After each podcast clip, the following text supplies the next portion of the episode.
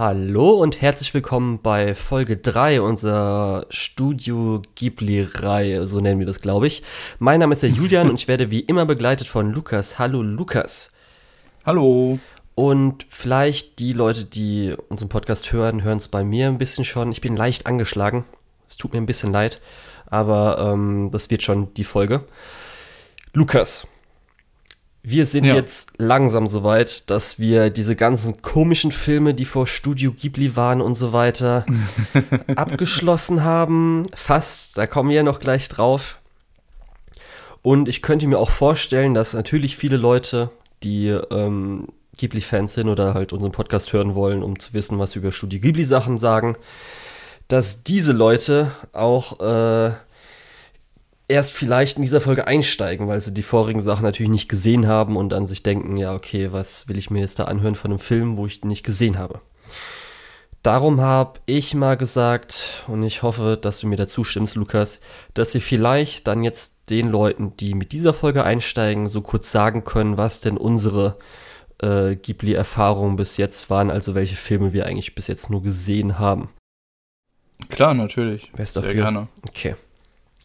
Soll ich anfangen oder du? Ich weiß nicht, was schneller geht. Du bist schon am Reden. Fang ruhig an. Okay, also, ich muss nämlich da noch mal kurz durchgehen, aber die Sachen, die ich auf jeden Fall sagen würde, die ich auch wissentlich komplett gesehen habe, sind einmal Prinzessin Mononoke, was glaube ich dann bis jetzt auch so mein Lieblings-Ghibli-Film war, bevor ich jetzt vielleicht auch was anderes gesehen habe.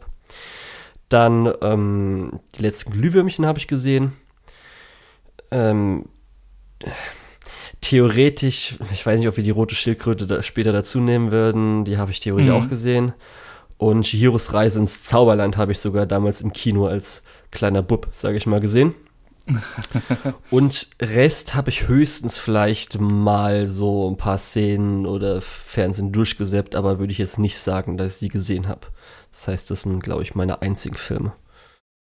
Das ist aber äh, gar nicht so viel tatsächlich. ähm, du hast schon erwähnt, Prinzessin Mononoke ist natürlich äh, auch bei mir ein sehr äh, ja, angesehener Film. Ich mochte den auch echt gerne. Ähm, in eine ähnliche Kerbe schlägt tatsächlich äh, das Schloss im Himmel, was wir ja heute tatsächlich schon besprechen werden. Äh, da freue ich mich auch besonders drauf. Ähm, sowas wie Nausicaa habe ich mal reingeschaut gehabt, aber nicht so weit geschaut. Ansonsten von Miyazaki habe ich, glaube ich, so gut wie alles gesehen. Das wandelnde Schloss ist sowas, was da so ein bisschen rausfällt. Ähm, ja, von Tagate habe ich tatsächlich fast nichts gesehen. Oder vielleicht sogar überhaupt nichts, äh, bevor wir angefangen haben, hier äh, drüber zu reden. Ähm, ja, und jetzt habe ich natürlich da auch schon ein bisschen was reingeschaut. Äh, ja, genau. Also vor Ghibli war auch so die Periode, wo ich nichts gesehen habe. Äh, die letzten Glühwürmchen habe ich tatsächlich auch noch nicht gesehen. Da freue ich mich auch schon besonders drauf. Mhm. Äh, ja, insgesamt halt diese ganze, wenn es um Ghibli geht, habe ich die ganze Miyazaki-Route gemacht, aber die äh, Takahata-Route noch überhaupt nicht. Der arme Takahata.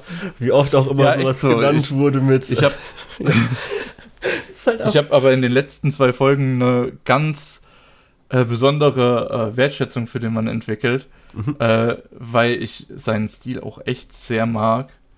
Ähm, ja, genau. Und wir werden davon, glaube ich, auch noch ein bisschen mehr sehen. Ja, ich glaube, als um den äh, Sonnenkönig ging, oder nee, das war äh, Sonnenkönig sag ich schon, Sonnenprinz, ist ja noch ein Prinz gewesen. Ja, Horus. Ähm, nee, ich glaube, das war sogar vorher, habe ich mal erwähnt. Es ging ja einmal um diesen Animator, der letztes Jahr oder dieses Jahr gestorben ist, der mhm. ja als äh, deren Mentor gilt und wo dann auch ja. öfters mein Artikel halt nur Mentor von äh, Miyazaki drin war und ich dachte mir einfach, ey, das tut mir richtig Takahata leid. ist doch sogar schon tot, da könnte ihn doch jetzt wenn schon jetzt ehren oder so.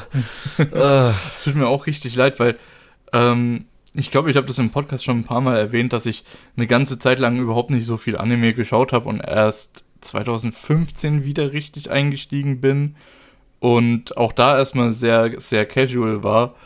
Ähm, und deswegen ist halt auch so dieses, diese öffentliche Wahrnehmung, okay, Ghibli ist nur Miyazaki, war bei mir halt auch echt tief drin. Mhm. Und ich bin auch echt froh, dass ich das mittlerweile äh, geändert habe. Ja, ich muss auch sagen, so von der Außensicht her war auch so ein bisschen, dass gerade die Miyazaki-Sachen, die ich so im Kopf habe, sind halt auch die, die eher so ein bisschen fantasielastiger sind.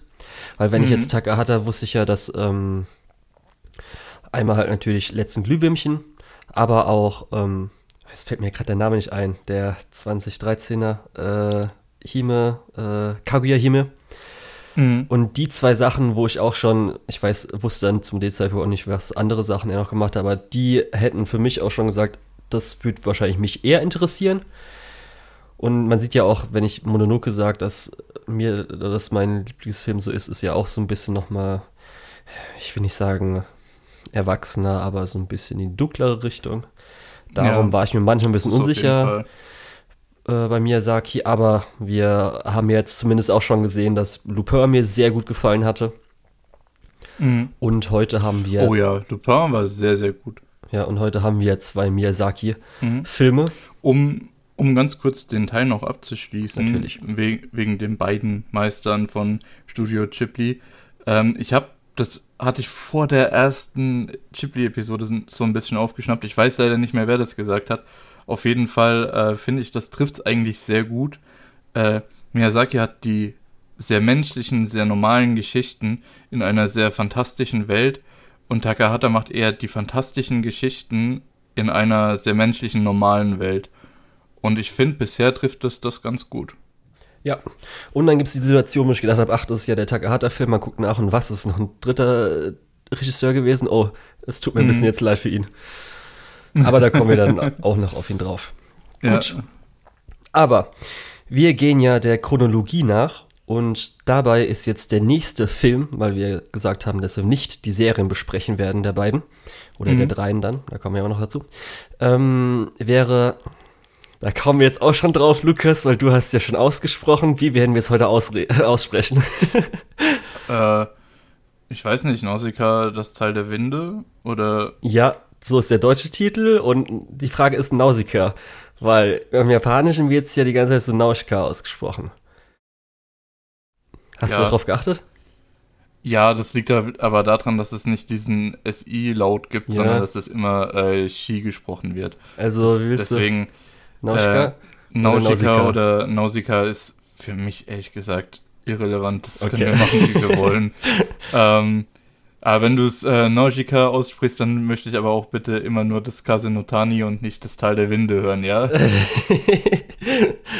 Fand ich nur ganz interessant, weil ich habe dann auch sofort so, als es zum ersten Mal ausgesprochen wurde, oh, okay, klicke ich mal kurz auf die deutsche Synchro, wie hat es übernommen oder hat sie auch dann einfach, wie, wir- wie wir Mhm. es ja denken, Nausicaa oder Nausicaa.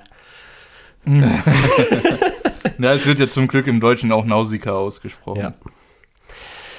Gut, und da ist jetzt das Interessante. Es wird natürlich als Ghibli-Film bezeichnet, aber theoretisch Mhm. ist ja n- 1984 erschienen und noch vor der Gründung von Ghibli. Ja, interessanterweise ähm, hat Ghibli, glaube ich, mittlerweile die äh, Rechte daran zurückgekauft. Äh, Ja, das schon, ist schon ein bisschen länger her. ist ja ein bisschen weird. Also ich weiß nicht, ob du die ganze Struktur da weißt, weil es hat ja auch ein bisschen mit dann der Gründung zu tun und wer Mhm. alles Mitgründer war. Keine Ahnung, Ja, wenn du es mir zusammenfassen möchtest, wäre ich darüber sehr dankbar, weil ich habe es gerade nicht so parat. Und wahrscheinlich die Zuhörer auch nicht unbedingt. Okay, ich weiß nicht, hatte ich das nicht, ich weiß nicht, ob ich Ich glaube, im schon mal gesagt. Privatgespräch mal gesagt habe und so weiter. Mhm. Weil wir haben ja einmal natürlich dann jetzt, gehen wir schon mal ein Jahr vorgreifend auf die Ghibli-Gründung so ein bisschen ein. Aber ähm, wir haben natürlich Miyazaki und Takahata, die Mitgründer waren. Aber wir haben noch die Figur Toshio Suzuki. Mhm. Der ist nämlich auch Mitbegründer. Theoretisch auch äh, Yasuyoshi Tokuma. Das fällt so ein bisschen raus und ich glaube auch, wenn du online immer suchst, dann wird der meistens nicht erwähnt, weshalb erkläre ich auch gleich. Auf jeden Fall gehen wir erstmal zu Suzuki ein. Und zwar, er war nämlich beim Publisher Tokuma Shoten. Das war halt so ein Publisher für, wie man halt, äh, Zeitschriften und so Zeugs. Und äh, er war da angestellt und später, nachdem er in paar Magazinen war und so, war er äh, Chefeditor vom Animage Magazin, was 78 gegründet wurde. Und ähm, Dadurch, dass er vorher schon ein bisschen so Manga-Magazine hatte, hat er schon so ein bisschen Inside-Infos, war bei Leuten bekannt. Und für diese erste Ausgabe, für das Animage-Magazin, äh, Magazin, wollte Takahata Miyazaki ähm, interviewen für einen Artikel für Horus, was ja da schon ein paar Jährchen her war. Die haben halt Nein gesagt. Später mhm. bei Cagliostro hat er nochmal Miyazaki angefragt, da hat Miyazaki Ja gesagt und seitdem haben die sich dann halt so ein bisschen Freundschaft geschlossen, Geschäftsbeziehung. Und das haben wir aber auf jeden Fall in der ersten Folge auch schon erwähnt. Richtig. Und weil er dann auch gut mit Miyazaki ähm, zu tun hatte und befreundet war, hatte ihm vorgeschlagen, dass er im Animage Magazin, äh, Magazin einen Manga veröffentlicht.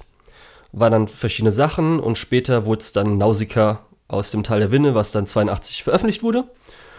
Und da war dann auch zum Beispiel hier äh, Yas, äh, Yasuyoshi Tokuma, der nämlich von diesem ganzen Tokuma Shoten, der großen Publishing Group, war Gründungsmitglied.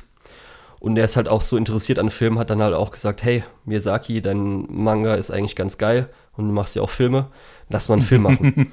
du machst ja auch Filme. Ja, weil nämlich auch dann als Studio Ghibli später gegründet, gegründet wurde, war das auch unter Tokuma Shoten, also gehörte dazu. Und dann später, ich glaube, nachdem halt äh, Tokuma dann gestorben ist, in den Anfang 2000er haben die sich dann auch wieder getrennt, beziehungsweise dann independent geworden. Und darum gehört das so ein bisschen immer da dazu. Genau. Und ähm, ja, wie ich gerade eben schon erwähnt habe, Nausicaa ist nämlich auch eine theoretisch Manga-Adaption halt von dem Typen, der das natürlich gemacht hatte. Also von Miyazaki selbst. Und äh, ja, 82. Aber da sieht, ja. Das unterstreicht meiner Meinung nach auch nochmal so ein bisschen dieses diesen Autorenfilmer-Ruf, äh, den ja Miyazaki genießt, mhm. dass er eben auch für alles verantwortlich ist, dass er nicht nur die Regie führt, sondern auch die Geschichten schreibt und so weiter und zwar selbstständig. Ja. Ähm, das hat man ja tatsächlich im Kino gar nicht mehr so häufig. Ähm, ja, deswegen ist es vielleicht auch nochmal nennenswert, äh, dass das hier auch schon sehr deutlich zu sehen war, dass er eben seine eigenen Sachen umsetzt und nichts adaptiert, auch kein fremdes Drehbuch oder so. Ja, und äh, weil der Manga 82 erschienen ist, der Film 84 und theoretisch der Manga erst 94 zu Ende ging, wurde natürlich auch nicht alles adaptiert. Ich glaube, es war auch so, dass schon ein bisschen dann auch vorgegriffen wurde, weil zu dem Zeitpunkt waren vielleicht so 18, 20 Manga-Chapters erst da. Das heißt, da wurde dann nochmal dafür extra entwickelt, aber natürlich dann den Manga reingenommen. Genau. Und weil wir haben ja gesagt, das ist 94, äh, 84 erschienen, der Film, und 85 wurde Studio Ghibli gegründet. Es ist dann zusammen mit äh, halt diesem Dreier-Duo, äh, Suzuki war dann zum Beispiel Produzent bei dem Ganzen, bei Studio Topcraft entstanden. Und da wurden halt ein paar Leute dann auch später für Studio Ghibli mitgenommen zur Gründung. Genau. Mhm. Aber er ist halt, also ich glaube, Nausicaa ist, glaube ich, dann auch in der Ghibli Collection. Zumindest. Ja, tatsächlich. Ja, zumindest wurde dann jetzt auch auf Netflix das Ganze veröffentlicht. Also ab jetzt kann man auch, das stimmt, das müssen wir auch erwähnen, ab jetzt können wir alle Filme, die wir wahrscheinlich besprechen, glaube ich, auf Netflix anschauen. Ähm, ich glaube, dass äh, Grave of the Fireflies ähm, ist tatsächlich noch nicht auf Netflix, weil das auch tatsächlich nicht bei Ghibli per Richtig. entstanden ist. Da kommen wir, glaube ich, also drauf. Also das ist der einzige Film, gehen. den wir dann tatsächlich nicht mehr auf Netflix schauen ja. können. Aber das Und muss auch nicht. Also erwähnt werden, weil wir hatten jetzt, glaube ich, schon zweimal Fehler von Sachen, die bei uns angeblich nicht erschienen sind, aber doch erschienen sind, weil die so weird immer zu finden sind. Ja, das hatten wir dann, glaube ich, immer in die Notizen unten mal geschrieben, aber das war einmal Panda ja. Go Panda, was bei uns als die Abenteuer des kleinen Panda veröffentlicht ist. Und dann Goucher letztes Mal mhm. ist halt bei Anja und die vier Jahreszeiten als Bonusfilm auf der DVD mit drauf oder so. Und ich dachte mir, was? Wieso? Und ist anscheinend eine ARD mal ausgestrahlt worden. Vor 30 Jahren oder so. Na, immerhin. In den 80ern. Naja. Damals, als die ARD noch gute Filmlizenzen eingekauft hat und nicht für viel Geld äh, schlechte Filme selbst gemacht hat. Richtig. Aber gut, jetzt haben wir auch mal, eigentlich wollten wir gar nicht so viel Geschichte machen, aber ist ja okay. Hat man kurz ja. drüber gearbeitet. Ich hoffe, hoffentlich ist auch einigermaßen alles okay gewesen oder richtig gewesen. Ich glaube, das, glaub, das sind auch Sachen, die einfach interessant sind und auf, über die man vielleicht auch einfach mal reden möchte. Genau, und dann kann man auch mal vielleicht jemandem sagen, hey, gib die Filme, ich habe Nausicaa gesehen. Ah, eigentlich. ähm, actually, ja, also wenn man unbedingt super nervig sein will, kann man das auf jeden Fall machen. Ja. Darum habe ich es gemacht und aber jetzt kommen wir zum Film, Lukas. Gut, ähm, ja, Nausicaa Teil der Winde. Jetzt sind wir soweit, äh, über den Film tatsächlich zu sprechen. Ähm, wie war denn dein erster Eindruck von dem Film? Du hast ja vorher da noch nicht äh, irgendwas gesehen gehabt, oder? Ich habe wahrscheinlich irgendwelche YouTube-Clips mal gesehen. Ja, also klar, kommen wir nämlich auch beim zweiten Film davon. Da habe ich so eine ganze Sequenz mal gesehen, weil die, glaube ich, habe mal irgendwie einen Channel, der halt irgendwas analysiert oder wo es um Ghibli allgemein geht oder so.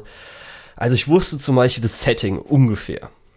Ganz grob. Also gerade mit dem Umweltzeugs und so, das wusste ich so ungefähr. Aber direkt jetzt auch nicht. Und ich musste sagen, gerade die erste ein, zwei. Minuten Ja, aus dem Film, die fand ich persönlich super, weil ich hatte, da kommen wir nämlich drauf, weil es ja 84 wahrscheinlich auch einen großen Einfluss späterhin hatte, ich hatte auf jeden Fall sehr starke Zelda-Vibes bekommen. ja, das ist auf jeden Fall ein sehr stimmungsvoller Start. Ja, das geht einmal, dass man so einen kurzen Infotext hat man ja einmal kurz gehabt. Mhm. Dann die Musik war sehr Zelda-esk. Und die, Ach, du meinst mh, und diese die, Holzschnitte, diese. Ja, ganz am Anfang, da ist auch so ein Lied, wo ich dachte, ey, das hätte man wirklich eins zu eins Ja. jetzt bei einem, äh, keine Ahnung, Green of Time jetzt nicht direkt, aber vielleicht Breath of the Wild. Okay, wenn du es jetzt schon ansprichst, ich, find, ich fand die Musik in dem Film tatsächlich gar nicht so gut. Echt?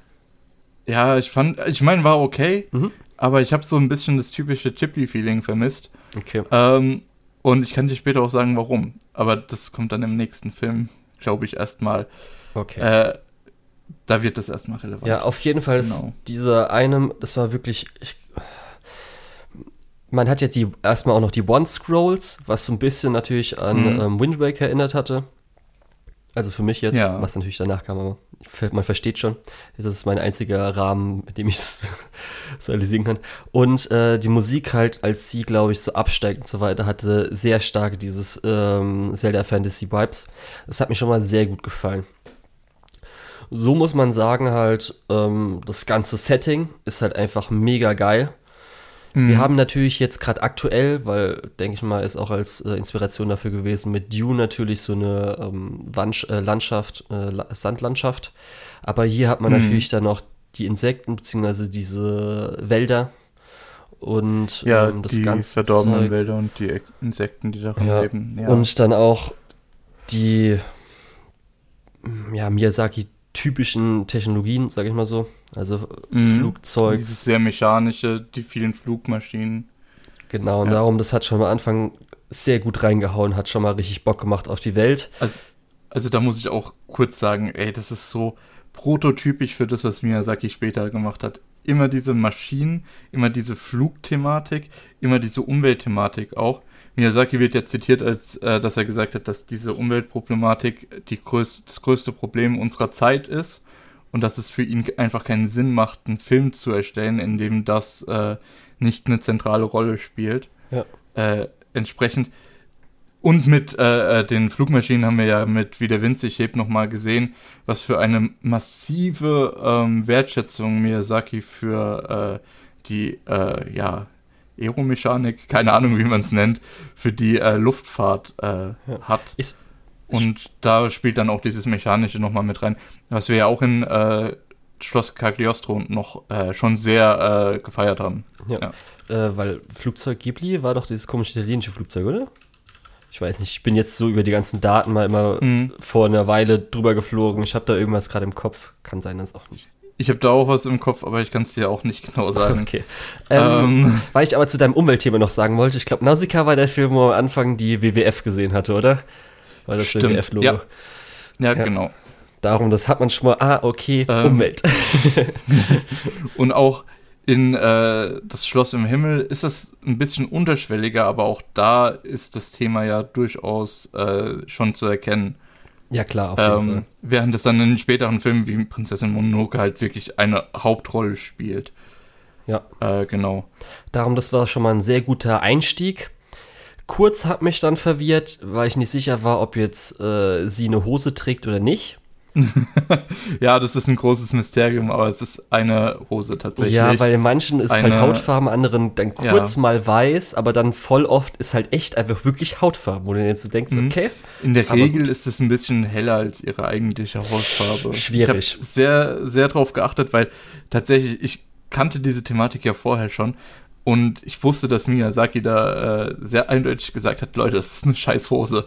Ja. Ähm, und deswegen war das für mich interessant. Und in vielen Situationen erkennt man halt einfach, dass das eine Hose ist, weil äh, die bestimmte Falten wirft und weil die halt einfach ein bisschen heller ist als die Hautfarbe von Nausicaa okay. tatsächlich. Äh, ja, ich habe mich ein bisschen komisch gefühlt, die ganze Zeit auf ihre Beine zu starren, aber lasse ich das mal so hingestellt. Ja, auf jeden Fall, äh, man muss auch sagen, natürlich 84, ich weiß nicht, ob man das immer wieder erwähnen muss, bis wir dann irgendwann zum Zeitpunkt kommen, wo es nicht mehr so ist. Aber es ist Cell Animation.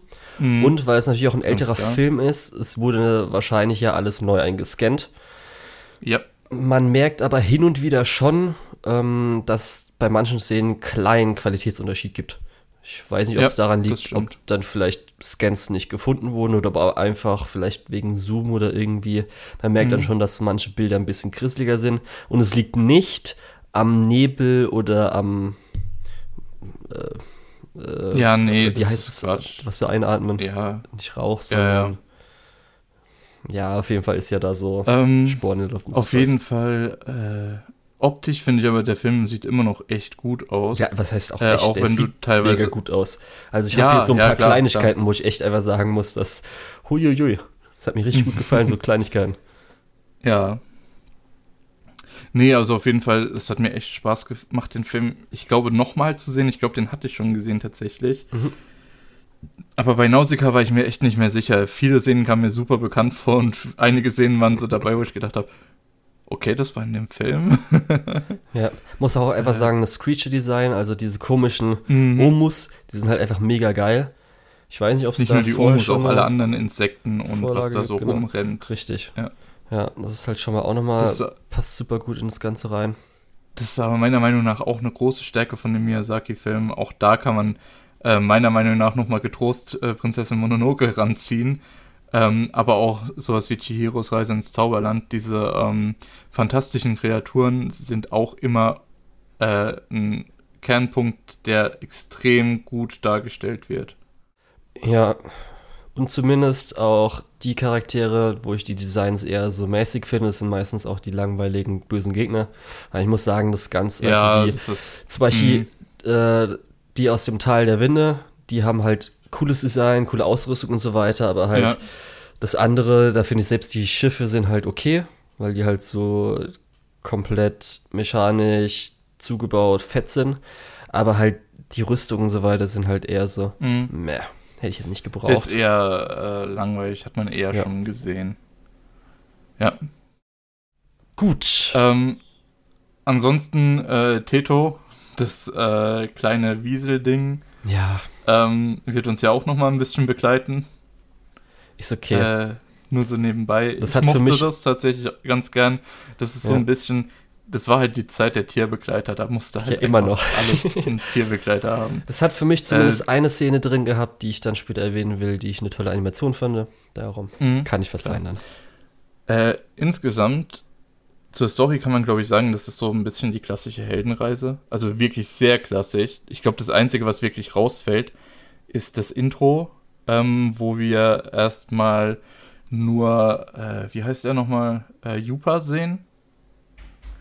Und dann schwenkt es ja um zu der gewohnten Welt, wo wir dann auch sehen, dass für Nausicaa äh, diese Welt, wo sie mit dem Gleiter ihre Umwelt äh, ja untersucht, äh, die gewohnte Welt ist und dann geht's von da ab weiter einfach der Heldenreise entlang. Ähm, was tatsächlich eigentlich äh, gar nicht so ein großes Problem ist, weil äh, die Optik und das, äh, die, diese Art Welt und äh, die ganzen Eindrücke, die man auf, äh, ja, vom Creature Design und vom mechanischen Design und so weiter bekommt, äh, die heben das halt einfach extrem hoch, obwohl das eine sehr klassische Geschichte ist. Ja. wollte ich nur noch Kann mal so, angemerkt haben. Viel Äh, unterschreiben, richtig. Ich glaube, da gibt es auch nicht unbedingt viel Diskussion, äh, weil es liegt halt einfach auf der Hand und ist ja in, im ersten Moment gar nicht schlimm. Es hat ja einen Grund, warum das Ganze ähm, ja ein Paradigma ist für äh, eben Storytelling, für Geschichten erzählen. Ja.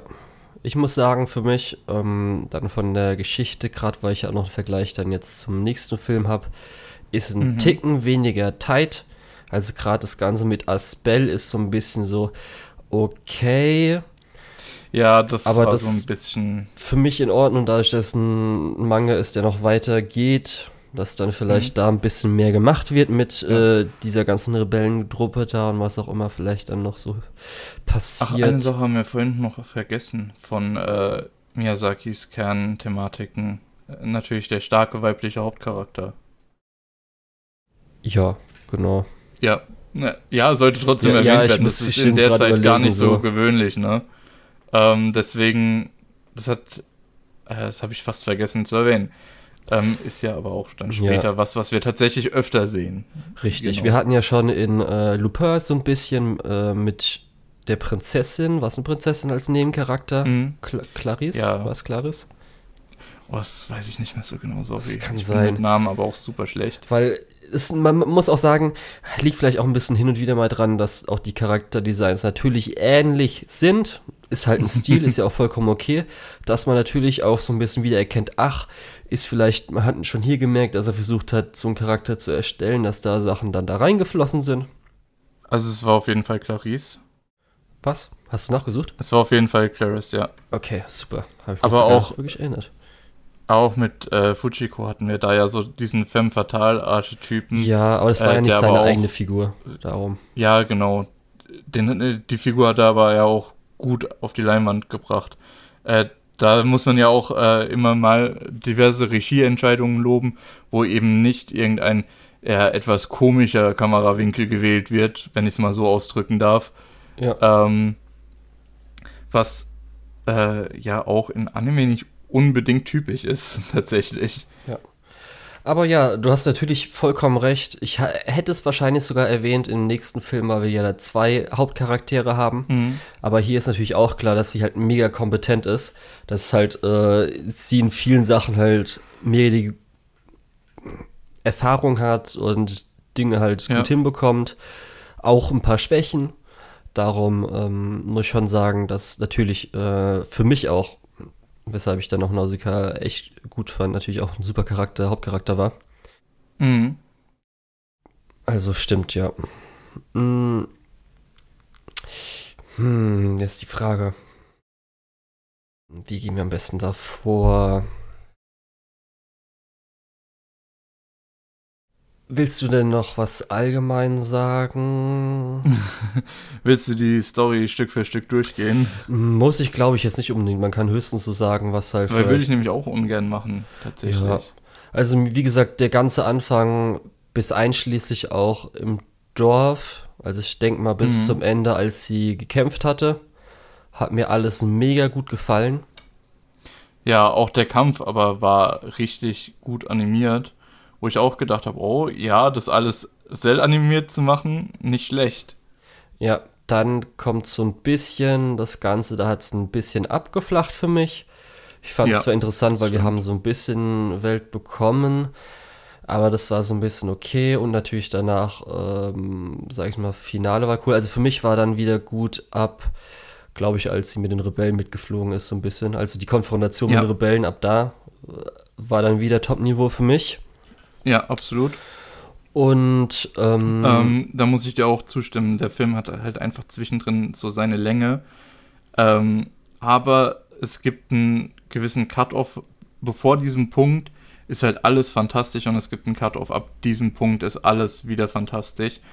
Ähm, ja, genau. Und in der Mitte ist halt so ein bisschen. Äh, Ja, ich hätte zum Beispiel dann auch am Schluss alles, was ich habe ja schon erwähnt, mit den Antagonisten zu tun hatte, hätte ich jetzt nicht gebraucht. Weil es ist ja mit dem Showdown zwischen äh, auf der einen Seite Nausicaa und ein und das, darum, das hätte ich jetzt für mich war auch so ein bisschen so, okay, aber gut. ich finde auch die beiden Typen ganz am Ende, die dieses äh, Jungtier transportiert haben, in so einem fucking Bowser Junior äh, Fluggerät, ähm, fand ich sehr, sehr lustig. Das war, das ist auch sowas, was der Film tatsächlich sehr gut macht. Er ist ernst, wenn er ernst sein muss, und er ist lustig, wenn er lustig sein kann. Ja. Äh, und das ist auch tatsächlich ziemlich gut getroffen. Und das ist auch gar nicht so einfach, wie man, wie der Film es aussehen lässt, ne? Ja. Apropos Bowser Jr., weil ich hatte auch extra danach nochmal geguckt, okay, wann ist nochmal ja, äh, japanisches NES erschienen mit Nausicaa, weil dann vielleicht wann eine Zelda erschien, wann ist das, weil man halt mal die Einflüsse Mhm. vielleicht danach sieht. Und japanisches NES war äh, November 82, glaube ich. Aber Zelda ist erst, glaube ich, war es 87, glaube ich, Zelda ist erschienen. Mhm. Aber man muss auch sagen, dass das erste 85 Zelda noch gar nicht so diese 85. visuelle Identität hat. Äh, Finde ich schon. Gerade weil du hast ja auch dann das Heftchen mit den Sachen, wo drin steht. Und wenn Ach du so, ja anguckst, gut, okay, das, das vergisst man ganz gerne mal. Ja. Hast du recht. Und auch so, wenn du so ein paar Ja. Sachen anguckst, ich kann das schon Mhm. verstehen, dann auch büstenmäßig so Zeug, so, ah, okay. Okay. Gut, das Heftchen habe ich natürlich vergessen, weil es gibt es natürlich heutzutage nicht mehr. Äh, ich habe ja auch auf dem NES-Dings für das, das Nintendo Switch Online habe ich ja auch die ganzen Zelda-Spiele gespielt. Und ich finde so die visuelle Identität von Zelda hat sich sehr stark in, ähm, wie heißt es nochmal fürs SNES? Äh, Was meinst du jetzt? Legend of Zelda, Zelda 2? nee, das danach. A Link to the Ja, Past ist es auch nochmal, ich verwechsel das immer mit dem 3DS-Teil, ist ja auch egal. Äh, auf dem Super Nintendo ist meiner Meinung nach erst so wirklich die visuelle Identität von äh, Zelda ins Spiel gekommen. Ähm, wie gesagt, Heftchen und so weiter, äh, Anleitungen habe ich natürlich vergessen, weil ich ähm, sehr an diese digitalen Sachen mittlerweile gewöhnt bin. Äh, ich habe das ja auch alles digital gespielt und so weiter. Naja, Aber ohne Anleitungsheft, kommen wo wir ich mal die früher auch drauf. ganz gern durchgeblättert Ja, habe. kommen wir nochmal drauf Ja. zurück. Ich fand halt ähm, zum Beispiel ganz schön, was natürlich nicht so ausgebreitet wurde, zum Beispiel auch mit den Flashbacks. Also zum Mhm. Beispiel das erst, also speziell die Szene, als sie halt das Jungtier beschützt, fand ich eine großartige Szene, die Mhm. hat mir richtig gut gefallen. Und die ist natürlich dann zum Tragen gekommen, was auch jeder, glaube ich, gedacht hatte, dass sie nochmal zum Tragen kommt. War halt zwischendrin verwirrend, weil es war, glaube ich, auch in dem Teil, wo sie abgestützt sind, so, okay, was ist da jetzt? Äh? Dann haben wir noch diese, ganzen Prophezei diese ganze Prophezeiungsnummer, die ja auch sehr Ja, dass Nausicaa Jesus äh, in ist. diese visuelle Schiene geht. Hm? Nausicaa ist Jesus. Wird wiederbelebt, Ja, gut. kommt äh, Ja, gut. hinunter. Ja, geil. Ob, obwohl Jesus-Figuren ja in äh, Sie ist gestorben so von, für die Sünden der anderen, also come on. sind. Ja, ja. Nee, ich sag, ich sag nur, Jesus-Figuren sind in äh, Filmen gar nicht so selten. Deswegen, das ist. Ja, es ist schon was Besonderes, aber es ist jetzt nicht super, Ja. äh, ein super Outlier. Ich muss aber sagen, so. es hat mich nochmal wirklich überrascht, weil ich habe es schon wieder vergessen mit der Pro- Prophezeiung aus dem Anfang. ich hatte die zu dem Punkt da tatsächlich auch ja vergessen. was. Weil ich war auch Als so es passiert verärgert. ist, habe ich gedacht, ah, okay. Und dann fängt die Alte auch noch zu erzählen, ah, es ist wie in der Prophezeiung. Ja, okay, stimmt, war. Mhm. Ich war halt auch noch verärgert, weil ich ihr dieses neue Design, wo sie sich ja um, also wo sie ja die Kleidung von der anderen mitgenommen hat, fand ich halt Ja. schlechter als das vorige. Das stimmt allerdings. Da war Aber ich, als, hatte als ich ja umgezogen auch hat, so, Zweck. nein, nein, wieso? Vorige Design ist viel besser. Naja, gut. Es hatte ja seinen Grund. Dann, was ich halt echt einfach so mega lustig fand, weil das war auch noch am Anfang, als sie, äh, als man, glaube ich, den, war das ein Schuss oder irgendwas hört und sie dann losrennt und die Waffe in die Hand nimmt. Das ist halt Mhm. einfach dieses typische Ghibli-eske Laufanimation, am besten noch, weil ich weiß nicht, ob sie immer die gleichen Schritte, diese, du weißt, glaube ich, genau, welche Schrittlaute Ja. ich meine, nehmen, aber halt wie sie, wie sie so schnell ist und sie so kurz runtergeht, das ist halt einfach, merkst du sofort, äh, welche Inspiration, beziehungsweise hier halt, äh, welche Leute da dran saßen. Mhm. war das das war ja sofort auch so. in Future Boy Conan schon zu sehen und zwar sehr gut sogar. Ja, du hast halt einfach, das fand ich einfach mega gut, wie sehr man das halt wieder erkennt. Und sonst ist halt einfach, wir haben ja schon gesagt, ey, einfach dieser Gleiter ist halt einfach mega cool. Also Mhm. ist ja mal Generell äh, Ghibli-Flugmaschinen sind Geil. immer gut. Ja. Darauf, sind, da, darauf darfst du dich auf jeden Fall schon mal in den nächsten paar Filmen freuen. Und halt, wie die ganze, natürlich Waffen und auch alles funktioniert, mit zum Beispiel, dass sie ja am Anfang ähm, diese Glaskuppel mit dem Schwarzpulver so zur Explosion bringt, damit es abnehmen kann, mhm. ist halt einfach so mega gut. Das sind halt so diese Kleinigkeiten, die halt nochmal das Ganze ähm, ein bisschen glaubhafter in die Welt machen, weil, ja. wie, wie das halt dann dort funktioniert. Auch das hat Man muss ja, ja, das ist immer so eine Storytelling-Falle, man muss ja nicht bei allem überall zeigen, wie das funktioniert. Aber wenn du zeigst, wie eins von diesen, ähm, wie dieser Chitin-Panzer von den Augen von den Omu dafür benutzt wird, später ähm, ein Cockpit für das Flugzeug ordentlich zu bauen, ähm, dann ist dir klar, okay, gut, diese Omu sind nicht nur ähm, ernstzunehmende Gegner, sondern geben auch Ressourcen, äh, um eben so, äh, ja, eher aus der Zeit gefallen wirkende Maschinen zu bauen. Man muss natürlich sagen, es spielt, es ist eher eigentlich postapokalyptisch nach eben diesen sieben Tagen des Feuers. Ähm, und das davor war ja schon eigentlich eine zivilisierte, moderne Welt wie unsere, obwohl, ob so zivilisiert, weiß man nicht. ähm, aber auf jeden Fall, Flugmaschinen sind dort ja nichts Neues und dann irgendwie alte Teile von diesen äh, Monstern zu benutzen, um da eben verschiedene Flugmaschinen draus zu bauen, beziehungsweise weiterzubauen oder aufzubauen, ist halt einfach ein super guter Storytelling-Touch, der auch äh, komplett eigentlich äh, untergeht, wenn man nicht aufpasst. Ja, mir geht es eher noch um die praktische Aktion, weil ich habe hier noch ein anderes mhm. Beispiel, ist nämlich, als sie später ähm, zum Ende hin mit dem Flugzeug zurückfliegt, wo ja ihr Gleiter hinten dran an der, ähm, am Seil hängt. Und da könnte man jetzt, wenn man einfach denkt, okay, wir müssen sie jetzt auf den Gleiter bringen, dass sie irgendwie ranzieht oder halt drüber springt oder irgendwas macht. Nee, sie zieht halt diese Stange aus dem Flugzeug kaputt raus und benutzt halt diese Stange, damit sie äh, an einem Seil lang gleiten kann, wie halt so ein, mhm. du weißt, was ich meine, die Szene, ja. oder? Ja.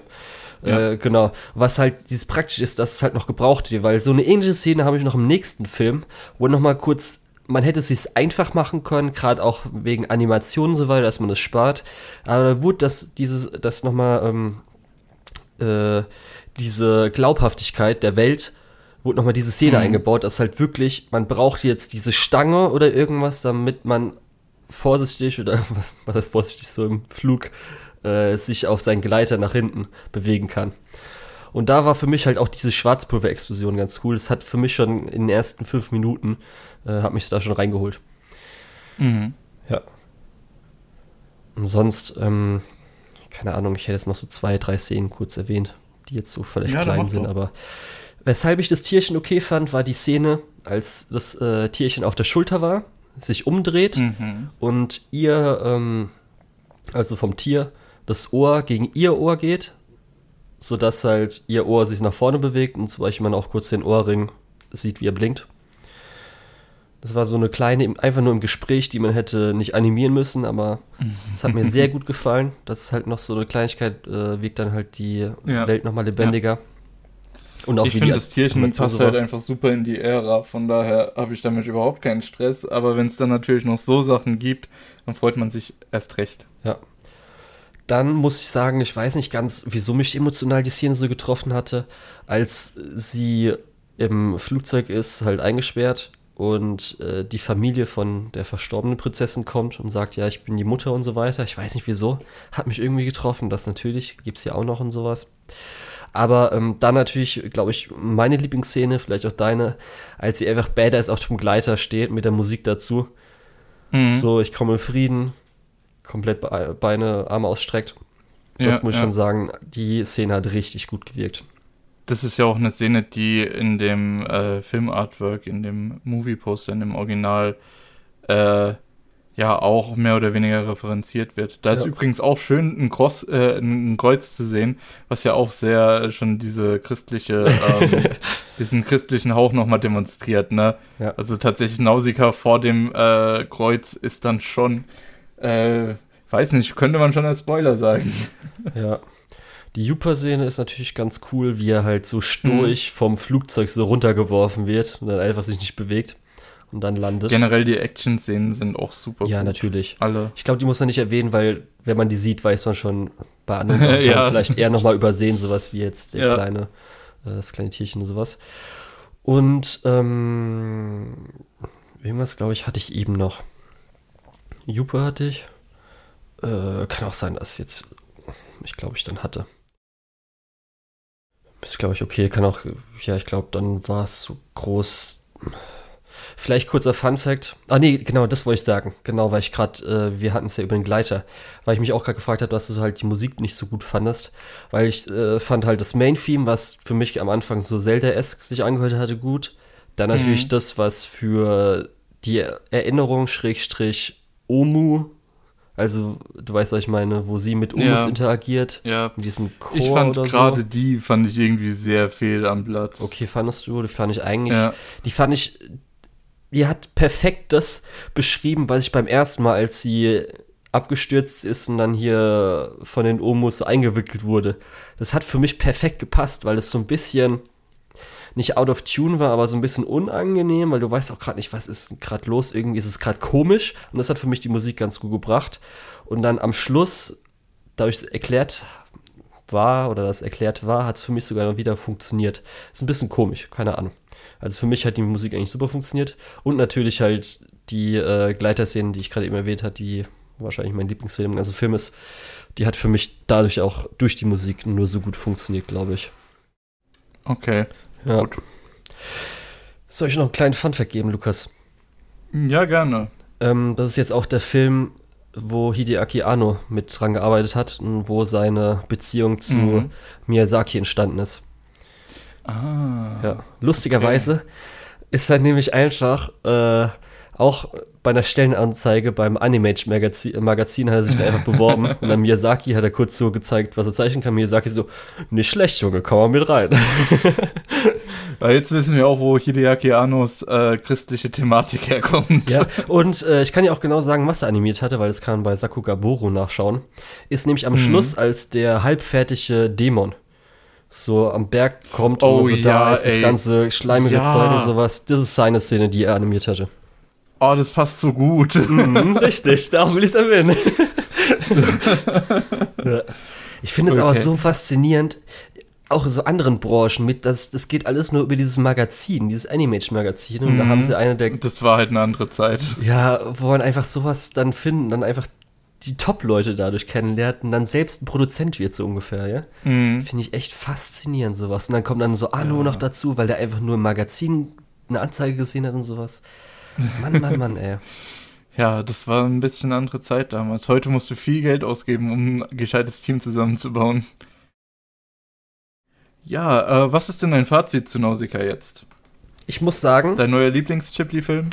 zwischenzeitlich war ich echt am Überlegen. Der hat mir nämlich richtig gut gefallen. Also wirklich Worldbuilding, die ganze Welt und so weiter, finde ich auf jeden Fall auch besser als Prinzessin Mononoke.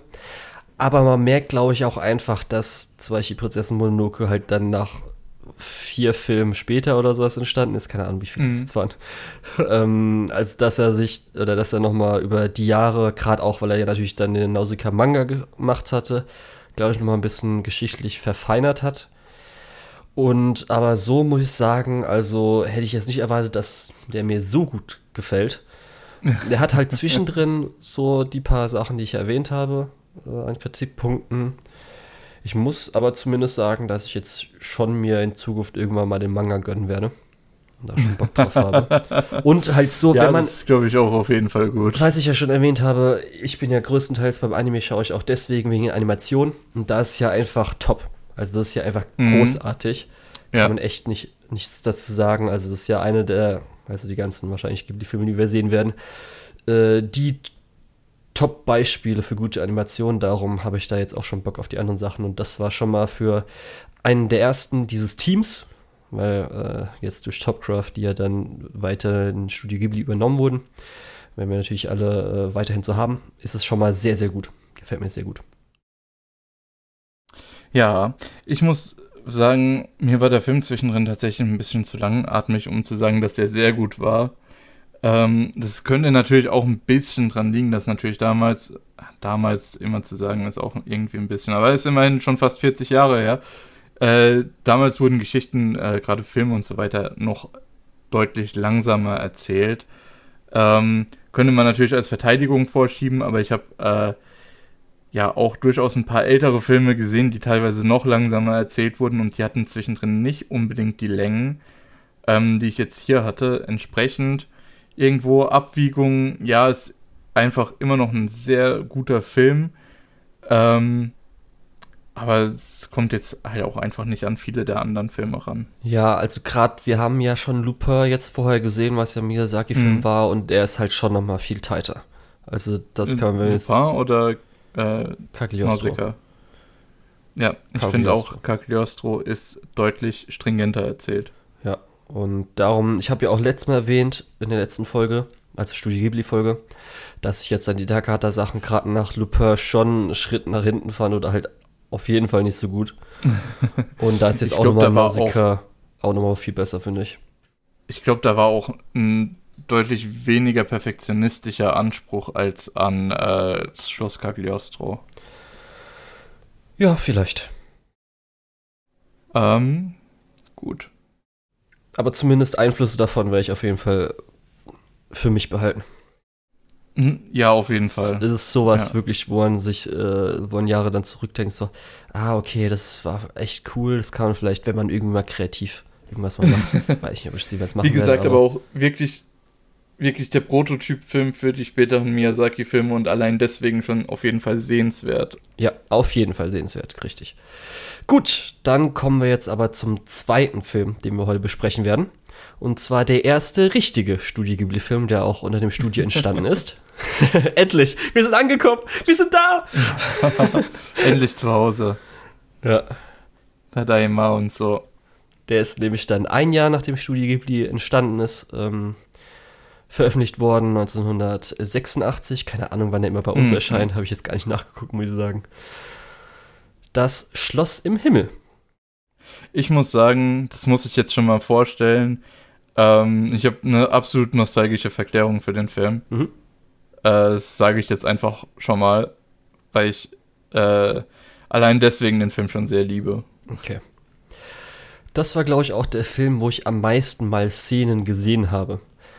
Also ich habe ganz mhm. viel, ich sag mal nur, so jetzt kurz um vorwegzugreifen, ähm, die, die Sequenz gesehen, als sie, als er mit Dora über die Felder zur Burg fliegt. Das Ganze so. Ähm, mhm. Ich glaube, teilweise Verfolgungsjagd vom Anfang habe ich gesehen und einige Szenen halt vom Ende. Also ich habe dann gesehen, wie, wie Lapta aussieht zum Beispiel und so Zeugs. Aber ja. jetzt auch nicht so, ich ja. weiß nicht so großartig, wie jetzt was passiert oder so darum. Ja, das Schloss im Himmel. Wo fangen ich fang mal an, an, damit zu sagen, dass sich der Film für mich auf jeden Fall schon nach Ghibli anhört. Also mehr als jetzt äh, Nausicaa. Ähm, und ich glaube, das liegt auch an dem zukünftigen Stammkomponisten äh, von Studio Ghibli, den ich glaube ich auch schon einmal erwähnt habe, und zwar Choi Hisaishi, mhm. ähm, der wirklich fantastische Musik für Ghibli komponiert hat. Immer wenn ihr irgendwo auf YouTube äh, Lo-Fi Ghibli Musik hört oder so, es ist praktisch alles von dem komponiert. Also kein anderes Stück schafft es in diese äh, Playlisten dann. Äh, und entsprechend hört sich das halt auch am meisten irgendwie nach Chipley an. Okay. Zumindest für mich. ähm, ja, genau. Das äh, zur Musik schon mal vorgeschoben. Ansonsten, Aber Lukas. Ja. Er hat doch auch Nausicaa gemacht. nee, da war nicht äh, primär für das Sounddesign zuständig. Primär? Der, äh, das, das Main-Theme wurde ja nicht von ihm gemacht. Ja, und, okay. Und auch viele andere Soundtrack-Geschichten hatte er, glaube ich, weniger äh, Einfluss. Weiß Oder? nicht, hier steht halt. Ich meine, da war Teil von einem. Dass er den Soundtrack Theme gemacht hat, aber hier, hier steht jetzt nur, dass der Song geschrieben wurde. Also das der Hauptsong. Ich glaube aber, der Hauptsong heißt nämlich der äh, mit Stimme. War das der am Schluss? Okay, gut, dann äh, sagen wir es mal andersrum. Ähm, hier hat er, glaube ich, äh, diesen fantastischen Stil äh, geprägt, den er dann später in anderen Werken benutzt hat. Okay. Sagen wir es mal stiltechnisch und Weil nicht personentechnisch. Zumindest gesagt, das, Man kann sich ja auch als Person weiterentwickeln. Im Nausicaa-Opening an Zelda erinnert hat, weil das hört sich schon, finde ich, ein bisschen Ghibli-esk an. Das okay. ist auf jeden Fall von ihm, so wie ich es geguckt habe. Gut. Dann passt es ja tatsächlich. Mhm. Ähm, genau. Dann. Äh, jetzt bin ich ein bisschen rausgekommen. Tut mir leid. Ähm, ich war mir eigentlich fast sicher, dass der bei äh, Nausicaa nicht äh, so federführend dabei war, aber ich kann mich natürlich getäuscht haben. Ähm, dann, ja, die äh, Nummer mit dem Schloss im Himmel ist äh, meiner Meinung nach einer der besten Ghibli-Filme. Äh, der hat auch diese Umweltthematik eher weniger, obwohl die, der Baum und die Wurzeln von dem Baum später eine, äh, also die, äh, wie drückt man das am besten aus? Ähm, es gibt auf jeden Fall Thematiken, die äh, eben auf diese Umweltthematik hindeuten. Ja, gerade der Roboter zum Beispiel Schluss hast du ja, Garten.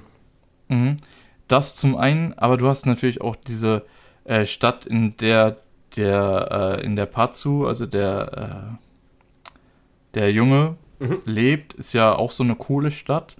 Die sieht ja eher vollgepackt aus, eher ähm, ja eng und beklemmend in dieser Felsspalte. Ähm, und erst als der sich da raushebt, öffnet sich so ein bisschen die Welt und wird äh, ja äh, größer. Und dann letztendlich äh, auf La Puta hast du ja wirklich, hast dann wirklich diese Umweltgeschichten, diese Ga dieser Garten, dieser Baum, der letztendlich das äh, Schloss vor dem Zerfall rettet. Mhm. Ähm, entsprechend, diese Umweltthematik ist da, aber nicht so im Vordergrund wie jetzt in Nausicaa. Ja. Ähm, dazu hast du hier auch äh, am Anfang diesen drei Frontenkampf so ein bisschen, die, das Protagonistenduo äh, gegen die Piraten und dann äh, ja, äh, tritt auch noch die Armee auf den Plan, was meiner Meinung nach richtig gut funktioniert für den ganzen Film, weil äh, die Protagonisten haben halt so dieses mutige, abenteuerhafte, äh, äh, bright-eyed diesen Blick auf die Welt. Die Piraten sind eher ein bisschen zynisch, immer noch ein bisschen lustig, nehmen alles nicht ganz so ernst. Ähm, und die Armee ist halt wirklich, okay, wir machen euch alle platt. Ähm, aber auch in der Armee sehen wir dann interne äh, Machtkämpfe, äh, was auch meiner Meinung nach hier echt gut funktioniert.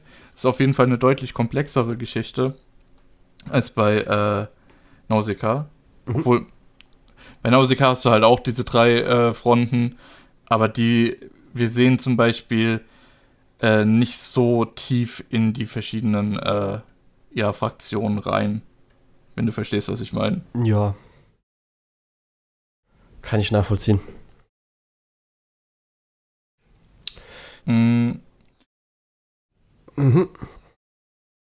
Ich will dich eigentlich auch jetzt mal was sagen lassen. Okay, ich war mir gerade nicht sicher, ob du jetzt noch einen Punkt hast, den du nochmal einbringen nee, Quatsch, wolltest. Ich, ich wollte dich vorhin eigentlich schon äh, zu Wort kommen lassen. Das ist auch vollkommen. Gesagt. Nee, das ist vollkommen. Ja, ich, ich war mir gerade nicht so sicher, weil hin und wieder unterbreche ich dich ja auch schon mal und bringe ja, nee, dich aus dem Punkt passt. raus. Mach, mach weiter. Gerade bei einem, weil du gerade erwähnt hast, dass natürlich der Film für dich äh, so ein bisschen Kindheitsfilm ist, hast du vielleicht hm. auch ein bisschen ja. viel zu sagen und willst jetzt kurz ja, erstmal deine ganzen Sachen rausbringen und dann können wir zusammenlehnen, okay. aber in Ordnung. Okay. Weil also als Anekdote kann ich dazu auch erzählen, äh, dass ich den früher, wenn der im Fernsehen lief, habe ich den halt angeschaltet und habe den halt geguckt. Äh, das war dann halt so ein bisschen, ah, der Film läuft, den gucke ich mir nochmal an. Entsprechend habe ich den auch schon öfter gesehen. Ich muss dazu sagen, als Kind habe ich mich dann auch oft ablenken lassen, irgendwie Pokémon auf dem Gameboy gespielt oder sowas. äh, und Deswegen äh, konnte ich jetzt als Erwachsener nicht unbedingt äh, jeden Text mitsprechen oder so äh, und hatte auch ein paar neue Sachen und ein paar Überraschungen. Aber gerade die letzten, die letzte halbe Stunde von dem Film war mir noch sehr, sehr gut in Erinnerung. Äh, einfach weil das, das ist dann der Moment, da wird es wirklich spannend und da legt man dann den Gameboy weg, ne? ja, okay. Entsprechend war ich sehr begeistert von der, äh, von den was weiß ich, von dem ersten Akt von dem Film, von der Verfolgungsjagd in der Stadt, mhm. weil ich muss sagen, das ist was, das habe ich als Kind halt so nicht wahrgenommen. Äh, und jetzt sehe ich das halt und denke mir, wow, äh, was war ich denn für ein Idiot? Ne? ähm, weil dies, diese Szene hat ein gutes Tempo, du hast ein gutes Pacing, es geht immer voran, dann hält es kurz an, macht so eine lustige Szene. Wir erinnern uns, wo die Piraten sich mit den äh, Dorfbewohnern schlagen, ja. äh, während die Kinder eigentlich schon abhauen. Ähm, dann geht's weiter, wieder Action, wieder treibend. Dann stehen die vor dieser Armee und äh, man merkt, okay, äh, Patsu denkt, jetzt sind wir gerettet und Shita, Shita weiß direkt, okay, das, nein, die sind genauso schlimm, wenn nicht sogar schlimmer. Ähm, und dann stürzen die ja in diese Höhle und das ja. beendet dann diese Szene auf eine sehr natürliche Art und Weise, weil du möchtest natürlich so früh noch nicht die Konfrontation zwischen den Piraten und der Armee und zwischendrin die Hauptcharaktere, das willst du ja eher später machen. Und dann kommen wir in diesen Lordam-Teil, äh, der aber auch eigentlich ganz gut äh, funktioniert, weil der visuell so ansprechend ist.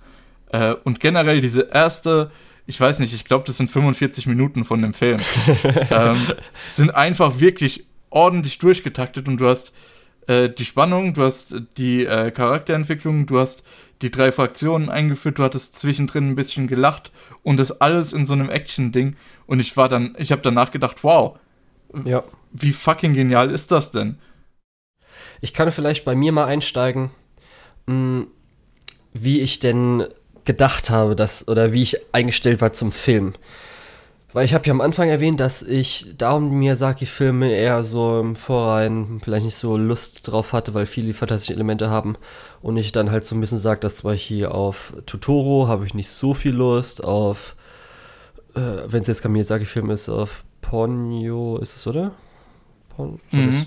Ja. Doch, Ponyo habe ich jetzt also auch. Also es gibt auf jeden Fall Ponyo, ich weiß nicht, ob das der Film ist, den du meinst. Oder irgendwas mit, es gibt auch noch sowas Pompon oder so. Ach, weiß nicht. Auf jeden Fall, die meisten habe ich, bin ich eher so meh, habe ich nicht so Lust drauf. Und zum Beispiel jetzt das Schloss im Himmel wäre jetzt was, wo ich dann neutral eingestellt bin, wo ich jetzt so, mhm. okay, oder vorher eingestellt war. Darum muss ich auch sagen, dass insgesamt es mich schon äh, ganz gut überrascht hatte.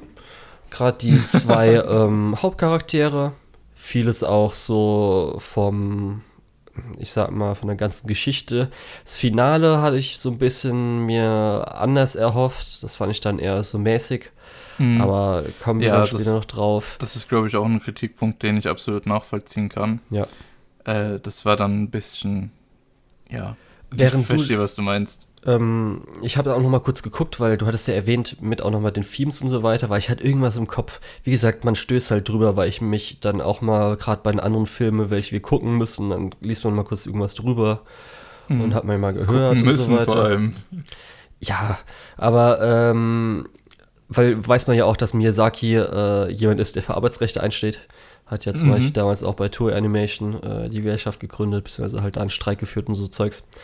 Und da hatte ich nämlich noch was, irgendwas im Kopf. Und zwar, weil du gerade die Kohle-Leute äh, erwähnt hattest, ist nämlich eine Inspiration gewesen, dass äh, Miyazaki ähm, in Wales eine, wie nennt man das denn? Kohlestadt.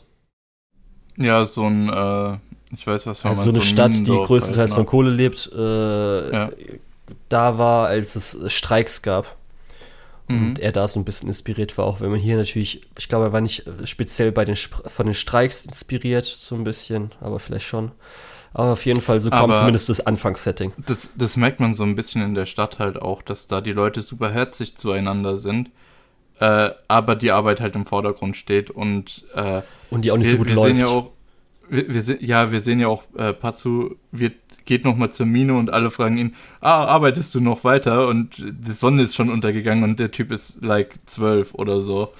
ähm, ja, das ist dann schon so, merkt man schon, dass es vielleicht gar nicht so geil ist, aber dass es ihn erstmal nicht so interessiert, weil das für ihn einfach seine Welt ist. Mhm. Ähm, ja. Ja. Hm, wie wollen wir das Ganze jetzt am besten aufrollen? Das ist immer so ein bisschen schwierig, irgendwas durchgehen. Ich habe halt hier jetzt auch, nicht, ich, ein paar mehr Einzelszenen, die ich dann erwähnen würde. Mhm. so ein paar Sachen, aber ich könnte vielleicht jetzt erstmal davon eingehen, was mich halt überrascht hatte. Weshalb ich auch neutral dahingehend war, weil ich wusste so ungefähr, was passiert, dass natürlich das Mädchen ist mit dem Stein, die na, äh, dieses, äh, dieser Stein bringt äh, diese Leute dann zur Insel, zur fliegenden Insel, mhm. und ich wusste, dass die beiden begleitend sind. Weshalb ich dann überrascht war, weil wir haben jetzt mit Pazu einen Charakter, den würde ich so ein bisschen vom Aussehen, vom Character Design her, so Stereotyp Oliver Twist äh, bezeichnen. Ja. Und den okay. halt kennst du ja auch in vielen irgendwelchen, ähm, ja, Anime, selbst Anime, aber auch normalen Live-Action-Filmen öfters natürlich eher als Nebencharakter, als Hauptcharakter. Mhm. Aber die sind für mich meistens, gehen sie in so einen bestimmten Schlag rein die auch oft so, sag ich mal, hohe Energie, meistens auch noch so ein bisschen ins Lustige rein. Und ja, dann oft. So ein bisschen so, auch Trickster, ne? Ja, ein bisschen manchmal auch so leicht, dümmlich und so weiter. Und da fand Ach, ich. so meinst du? Mhm. Ja, auch. Das kann auch dazugehen. Es gibt natürlich immer verschiedene und so weiter, aber so, klar, klar. wie man es vielleicht dann so manchmal im Kopf hat. Und da fand ich, wie er als Charakter war, echt gut. Also er hat mhm. halt, äh, so hätte man jetzt auch nicht als Kind machen können, auch als Jugendlicher, vielleicht ja, sogar als Erwachsener ja. und so weiter. Aber jetzt natürlich nicht so, dass man jetzt einfach nur einen Charakter, erwachsenen Charakter in ein Kind gesteckt hat. Das hat halt natürlich schon noch ein bisschen Kind ja. gehabt. Und für ein mich halt dann speziell dadurch, dass auch ähm, Ishita so ein guter Charakter dann war, mhm. haben die super gut zusammen funktioniert, weil ich gedacht habe, so am Anfang war ich halt so neutral, man kennt vielleicht so ein bisschen die Klischees und so ein bisschen langweilig. Mhm. Und darum war ich dann über den ganzen Film echt unterhalten, weil das echt nochmal das Ganze gecarried hatte. Ja, man muss halt sagen, Pazzo ist so der ähm, sehr entschlossene, sehr fleißige Charakter. Ähm, und er hilft auch Shita, Shita einfach aus ihrer äh, misslichen Position raus, weil sie ist so ein bisschen eher ängstlich und zurückhaltend, was ja auch ein bisschen daher kommt, dass sie eben äh, praktisch die ganze Zeit gejagt wird. Wir sehen sie ja schon am Anfang in diesem Luftschiff sitzen, wo sie auch nicht so wirklich zufrieden aussieht. Ähm, aber auch sie ist ja eigentlich eine sehr äh, selbstständige Person, weil sie ja auch alleine schon gelebt hat in dem Alter, äh, bevor sie dann entführt wurde. Mhm. Äh, entsprechend äh, die passen halt einfach als Duo so zusammen, weil äh, sie reagiert auf diese Situation, äh, in der sie sich befindet, eher äh, ja ängstlich und zurückhaltend und er eher so entschlossen und draufgängerig und er zieht sie halt am Anfang mit und sie zieht ihn halt am Ende mit. Und das, ja. äh, diese Dynamik funktioniert halt einfach fantastisch. Auf jeden Fall. Außerdem finde ich es richtig gut, wie äh, die Piraten alle so sie beschützen wollen und so und ihr die Arbeit abnehmen wollen dann später. Äh, ja. Das ist auch so eine Dynamik, die ganz gut funktioniert. Darum hätte ich jetzt, was du natürlich dann bei Nausicaa gleich vorgehoben hast mit dem starken weiblichen Charakter, hätte ich das hier erwähnt, mhm. weil es ja auch so ein bisschen ähm, eher nochmal auf äh, offensichtlicher dem Zuschauer, sage ich mal, reingehauen mhm. wurde.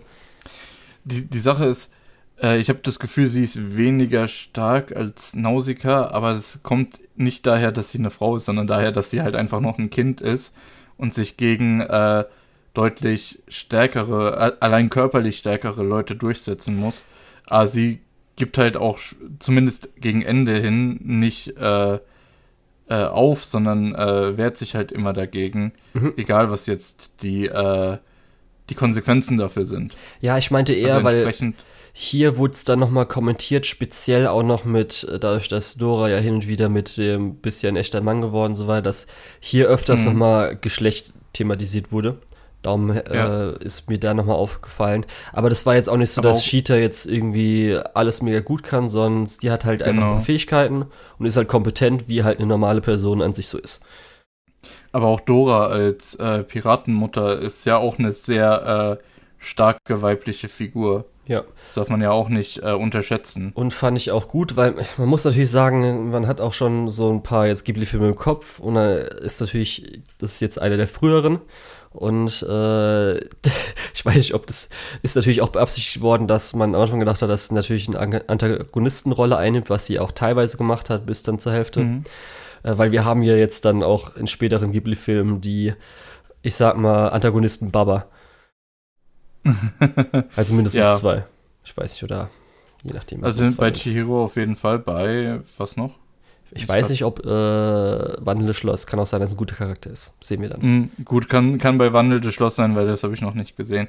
Aber äh, was, um ein bisschen vorzugreifen, was halt einfach wirklich der perfekte weibliche Antagonist ist, ist die äh, Frau von der Eisenhütte von äh, Prinzessin Mononoke. Ah, da kommen wir, glaube ich, nächstes Mal oder übernächstes Mal drauf ja. zu sprechen. Das ist ja keine Baba. Also entsprechend Außer, möchte ich da du nicht so jetzt viel... das Anime-Klischee machen, dass äh, Anime 25 nein, sind Baba. Nein, Quatsch, Quatsch, nee. äh, das, das nicht. Äh, deswegen war ich von diesem Baba halt auch so ein bisschen ähm, überrascht. Ja, ich habe leider so auch, das Problem ist, ich äh, weiß Wie gesagt, ich kenne halt eigentlich nur die, ähm, nicht. die von Chihiro dann noch. Entsprechend äh, lass uns einfach weiter bei äh, Schloss im Himmel bleiben. Wir werden die anderen Sachen ja dann später nochmal besprechen. Ja, dann, ähm, du genau. hast ja schon erwähnt, hier haben wir wieder so ein bisschen äh, das Ganze, was wir auch schon im vorigen, also in Nausicaa hatten, mit den Flugzeugen, der Technologie. Mhm. Also immer, wenn Gerade ich einen alten Fotoapparat sehe, freut mich schon mal. das ist immer mega gut. Und das ist natürlich die hier auch. Die Flugzeuge haben mich hier mega begeistert. Auch die ja. äh, Einmann-Helikopter von den Piraten sind so gut. Ich weiß nicht, die irgendwie, das, das sind nicht so meine Dinge an Flugzeugen. Für mich Echt? ist eher das, was, also auch das Piratenschiff gefällt mir nicht so gut. Das mhm. Anfangsschiff gefällt mir halt gut und zum Beispiel auch, was sie dann äh, am Seil, dieses das mhm. Ausguckschiff, das ist eher so mein Ding. Ja. Oder vielleicht das, was der Vater geflogen ist, so Zeugs. Darum. Die, die sind auch alle richtig gut, aber ich, gerade in, ich glaube, einer der letzten Szenen in dem Film, wo man die auf diesen Kleidern sieht und man merkt so, okay, die Kleider halten so gerade so das Gewicht mhm. und du siehst vorher schon, okay, die sind halt einfach deutlich schwerer beladen als vorher und dann, ach so, übrigens, hier haben wir haufenweise Gold noch mitgenommen. Äh, das passt einfach so gut, weil es ist einfach so gut eingesetzt. Für mich, für, okay, ich weiß, glaube ich, was es ist. Ich denke mal, auch diese Gleiter werden garantiert im Ghibli Theme Park sein, weil für mich wirken die so wie halt so auf, wie Theme Park Rides. Ja, so ganz billig, die halt so langsam hoch und runter gehen, sich so bewegen. Weißt genau, was ich meine. Oder auch so. ja, ich weiß, was du meinst. Darum, deswegen äh, gefallen die mir so. You can never unsee it sowas, ne? Ja, deswegen, nee, passt ja. aber. Passt. Schade, aber ist halt dann, jeder hat ein anderes Design. Mhm. Finde ich aber trotzdem gut. Ähm, Gut, wie fangen wir an? Ich sag mal kurz, für mich war auch der Einstieg schon mal mega gut, weil ich habe ja gesagt, das mhm. erste Schiff fand ich super. Und da war ja am Anfang auch diese geile 3D-Rotation um das Schiff, was ja natürlich ja. durch Perspektive alles selbst gemalt wurde, weil damals wurde noch keine äh, CGI benutzt.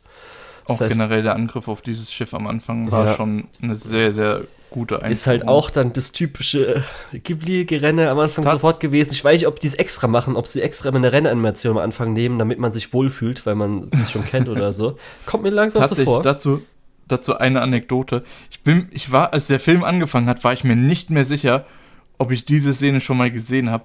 Ich habe das Gefühl, Super RTL hat die früher abgeschnitten und hat da angefangen, wo, es mit Patsu losgeht und wo äh, Cheetah vom Himmel fällt. Ich könnte schwören, ich bin mir nicht 100% sicher, aber ich könnte schwören. Ja. Dann, ähm, okay, das, äh, die Szene nehme ich, glaube ich, also, dass die Tür durchbrochen ist, es war halt auch wieder, es sah so geil aus.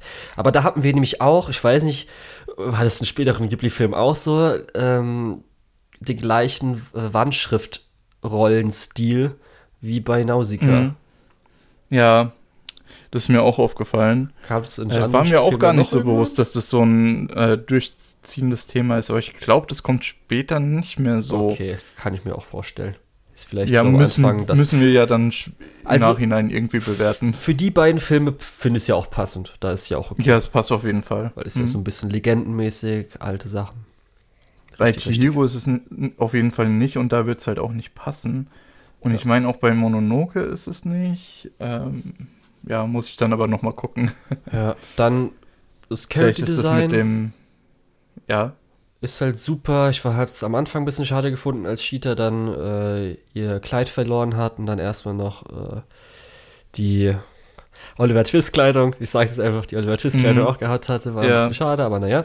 Später das Outfit, was sie von Dora bekommen hat, ist halt einfach super. Ich habe ja geschrieben, neues Design mit weiten Hosen. Let's go! fand ich mega. Oh, ich fand's so gut. Dieses Design ist so großartig. So großartig. Ja, ich auch echt schön, ja. Aber ähm, stimmt, was mir aufgefallen ist, es war ja auch, das äh, war ja auch bei Nausicaa vom Character Design die Pupillen. Hier war es ein bisschen weniger mal Schloss im Himmel, bei Nausicaa war es öfter. Aber sie hatten ja schon oft sehr spezielle Pupillen, die ja eine komische, sage ich mal, Form hatten. Weiß Findest du? Heißt, kannst du dich nicht dran erinnern? Das ist mir bei ich Nausicaa sofort aufgefallen.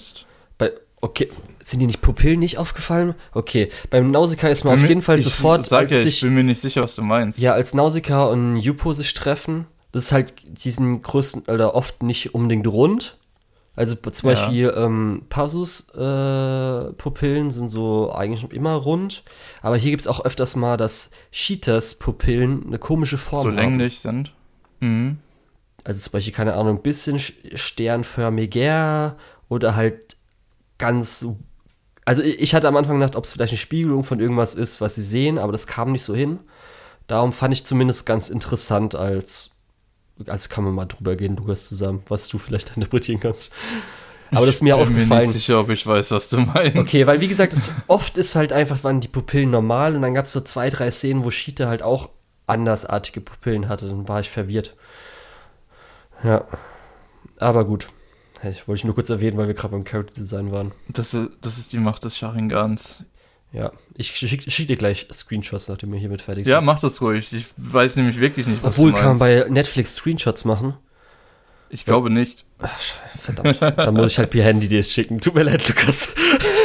Alles klar, kein Handy Problem. Gar Aber kein gut. Problem. Das mache ich ähm, auch oft, oft, genug. Ja. Sonst, ähm, ja gut, also Character Design später der Opa, der halt im Schiff gearbeitet hat, kam dann auch natürlich mhm. wieder ein bisschen bekannt vor mit später, späteren Filmen. Also hier der, Shihiro. Ja, ja, wie bei Shihiro, der äh, in dem in der Schmiede mit den ganzen Asche Richtig, genau. Kälchen. Ja, das fällt halt sehr, halt krass auf. Gut. Natürlich, Aha. die anderen Gesichtsformen sind halt ähnlich, weil ist halt ja, klar, Designer macht Sinn, aber das ist halt nochmal so gewesen, wo ich mir gedacht habe. Gut, ähm, jetzt halt so alles so einzeln, glaube ich, was ich so habe, was ich so cool fand. Ich muss halt sagen, ich gehe jetzt nochmal kurz dann, wie letztes Mal bei Nausicaa, nochmal kurz allgemein so. Also, du hast ja gesagt, ich glaube, bis halt. Also, dass es natürlich alles viel tighter ist, dass alles Mhm. bisschen, dass man immer was Neues hat, nicht wirklich krasse Längen. Das einzige vielleicht so im obwohl bevor sie dann nach weiß nicht, oder wo sie ja. im Schloss, ja, also im, in der Festung sind, so ein bisschen. Ja, das wird halt nur ja. genutzt, um noch so ein bisschen Comedy reinzubringen. Und halt für es mich sind jetzt keine wirklichen Längen, es ist jetzt aber halt auch nicht wirklich super spannend. Das ganze Antagonisten-Reveal-Dings, Waffending, das hat mir halt nicht gefallen. Ist halt so, hätte ich lieber ah, was anderes dass, gefunden. Dass der Putter so eine große Waffe ist, meinst du? Ja, das Ganze. Also mir hätte es ja. besser gefallen, wenn zum Beispiel irgendwas ausgelöst worden wäre oder so und darum dann die, also auf der Insel in den ganzen Ruinen, so er vielleicht dann die Roboter angegriffen hätten, weil irgendwas ist. Und da vielleicht so eher, dass sie nochmal vielleicht den Wald beschützt haben oder keine Ahnung was oder Plünderung so. Aber nicht so dieses komische. beim, beim Schatzplanet von Disney. Oder hast ja, du den Film gesehen? Ja, habe ich gesehen. Ja, okay. genau. So vielleicht eher in die Richtung, Richtung, als ich bin jetzt auch Königsfamilientyp und ich habe jetzt diese Waffe ja. und Macht. Hahaha. ja. Und wieso ist auch Shida jetzt noch dabei und wieso tötet äh, Egal. nee, aber ich, ich finde das tatsächlich relativ gut ähm, weil dieser, dieser, ja, Machtanspruch, diese Legitimation dann auch nochmal äh, herausgefordert wird und nicht gesagt wird, okay, Shita ist von der Königsfamilie und deswegen ist sie hier die absolute, absolut legitime Herrscherin von der Insel, sondern er kommt ja dann auch rum und sagt, hey, ich bin auch von der Königsfamilie. Und da haben wir halt eben zwei mit demselben Machtanspruch und insgesamt kritisiert es so diesen feudalen Machtanspruch ja, meiner Meinung aber für nach mich hat dann gut. einfach Lapta als Insel, als Setting ist halt viel zu mhm. wenig dafür genutzt worden. Gerade auch mit dem, was ja am Schluss sie sagt, äh, weshalb sie ja das dann zerstört oder dem sagt, weshalb er im Unrecht ist, hätte für mich mhm. dann, hätte man viel stärker machen können. Als Auf das, was Fall, da ja. gemacht wurde. Das fand ja. ich leider ein bisschen schade. Gerade auch das, das ganze wurde, Militär hätte ich halt nicht gebraucht, so ein bisschen. Man hätte dann vielleicht eine kleine Rückruf machen können. Ja, das wurde von meiner Seite aus halt durch diese, durch den Baum dann gerettet, durch das, dass die Wurzeln halt das Schloss noch so teilweise zusammengehalten ja, haben. Ja, genau. Weil das, ich finde, das ist so eine das starke ja auch, Thematik das, einfach. Nämlich genau, das ist das Gute an dem Ganzen. Mhm. Und das hätte man vielleicht dann noch mal eher so Minuten woanders rausnehmen, eher dann noch mal da anders machen können. Gut, ja. Ja. Na gut, aber das war halt so ein bisschen, fand ich dann ein bisschen schade, aber okay. Das ganze ja. Konzept mit ähm, magischer Stein an der Kette oder um Halskette mäßig mhm. und so weiter, bin ich immer mit zu haben. Finde ich sehr Ich gut. muss sagen, ich muss sagen, dass ich liebe sowas, wenn es nicht einfach irgendein McGuffin ist, sondern tatsächlich ein äh, Gegenstand, der eine real, reale Macht hat, eine reale äh, Relevanz für die Geschichte hat und nicht einfach nur so, ja, der Stein um ihren Hals, den müssen wir unbedingt bekommen. Äh, und was kann der Stein? Also prinzipiell erstmal nichts, aber wenn wir dann theoretisch irgendwann das Schloss im Himmel gefunden haben, können wir damit dann die größte Waffe bauen. Das wäre halt Schwachsinn gewesen. Das hätte ich halt nicht gemocht, aber so wie der Stein hier eingesetzt ist, echt super. Also meinst du, dass er zum Beispiel diese Fähigkeit hat, dass wenn man fällt, dass dann noch aufgefangen wird, dass genau, er dass einen praktischen Nutzen hat? Genau, dieser praktische Nutzen und nicht Stimmt, nur, dass er ein. immer auf Laputa zeigt oder so. Das ja, ist halt das dumm. Also genau. nicht dumm, Kann dumm. Ich, nee, aber, aber das ist halt, viel geiler. Kann ich komplett verstehen. Das ist halt so McGuffin-mäßig, während dieses, diese äh, Levitation, die der Stein dir verleiht, äh, so ein bisschen was ist, wo es dann halt auch eine reale Bedeutung hat. Ja. ja. Ich persönlich bin auch noch mal eher ein Fan von, wenn die ein bisschen weniger geschliffene Steine sind, muss ich mhm. sagen. Mhm. Aber das Präferenz ist schon okay, so wie es ist. Ja, gut, das Teil ist ja auch absichtlich irgendwie als Schmuckstück gefertigt. Ja, ja, das ist ja vollkommen okay, also aber ich meine nur, dass so das insgesamt. Ja. Sind ja auch irgendwo Kronjuwelen als. Richtig. Also, ja. Ach, da sind wir wieder bei Kronjuwelen, wie letztes Mal.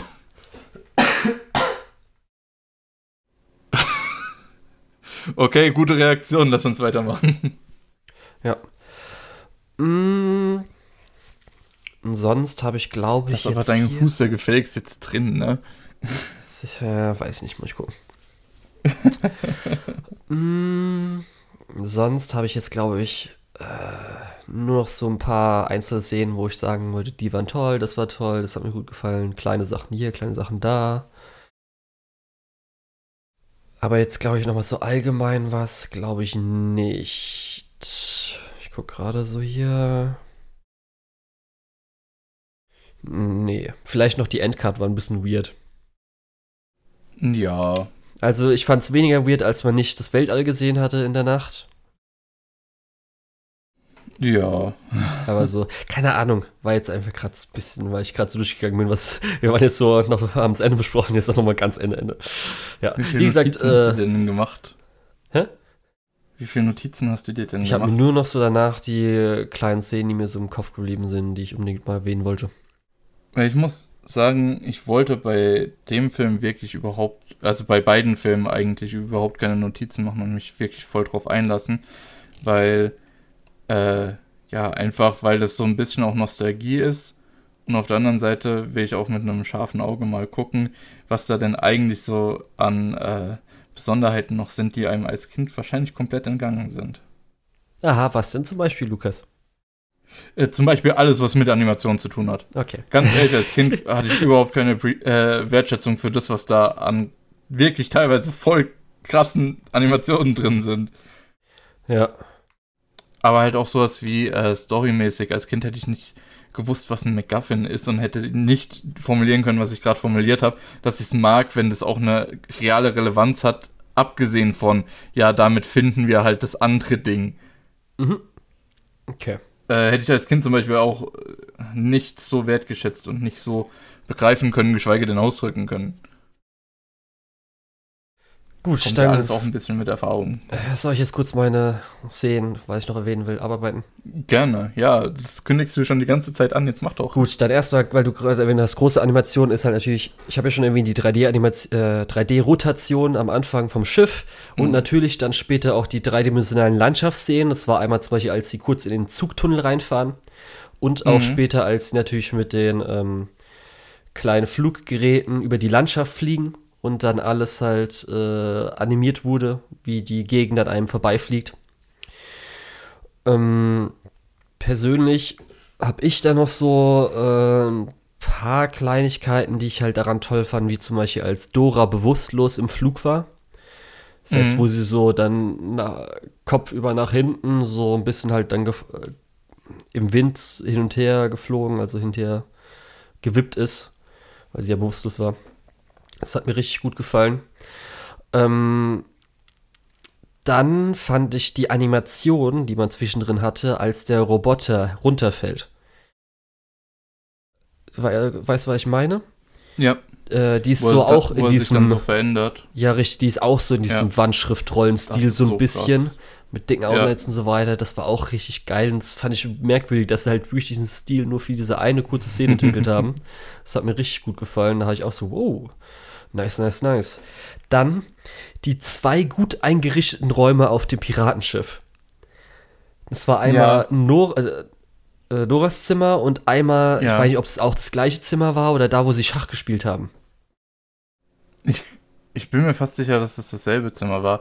Aber diese ganze, dieses vollgestopfte Zimmer mit überall ist noch so ein kleines äh, Anhängsel. Irgendwo ist noch mal so ein kleines Ding, wo man sich denkt, Ja. ah, das könnte das und Die das sein. seh- sahen ist so, geil aus, diese zwei. Zimmer. Ja. Die haben mir Ja. so gut gefallen, fand ich so hammer einfach.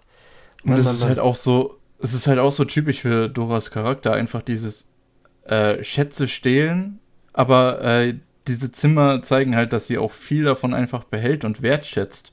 Und dass es nicht einfach nur irgendwelche ähm, äh, ja, Gelddruckmaschinen sind oder so. Genau. Irgendwas, was man au- eintauschen kann für äh, monetäre Gegenwerte. Und natürlich, wenn es dann später so zum geht, dass sie halt die Insel finden, suchen, äh, die ganze Wind- und Wolkenanimation, die natürlich Mhm. dafür benutzt wurde, sieht natürlich auch super aus. Das hat einem richtig gut gefallen. Mm, Jetzt habe ich dann noch so ein paar Sachen, die mir gut gefallen haben, so Kleinigkeiten. Das erste war nämlich dann, was ich vorhin erwähnt hatte, mit der Szene, als Nausicaa äh, das Ding rausreißt aus dem äh, Flugzeug, den, die Eisenstange, um dann an dem Seil lang zu gleiten. So eine Ja. ähnliche Szene hatte ich hier auch.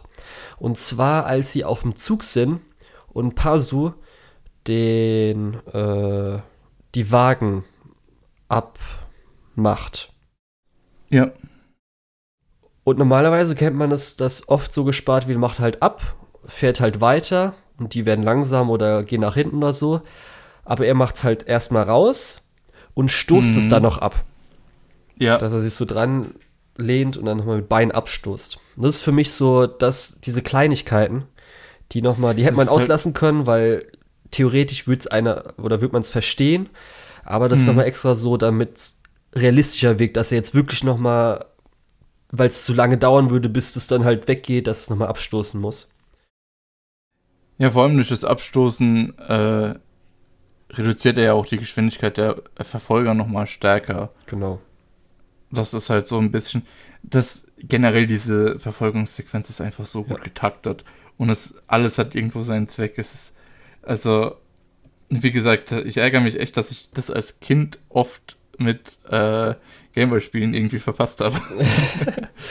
Und eine Äh, ja. andere Szene, die ich glaube ich sogar noch ein bisschen besser finde, die vielleicht in die Richtung geht, aber eher man auch nur an sich in Charakteranimation nehmen kann, ist, als äh, Cheetah ganz am Anfang runterfliegt Mhm. in eine Grube, der rennt ja so und ist dann an, äh,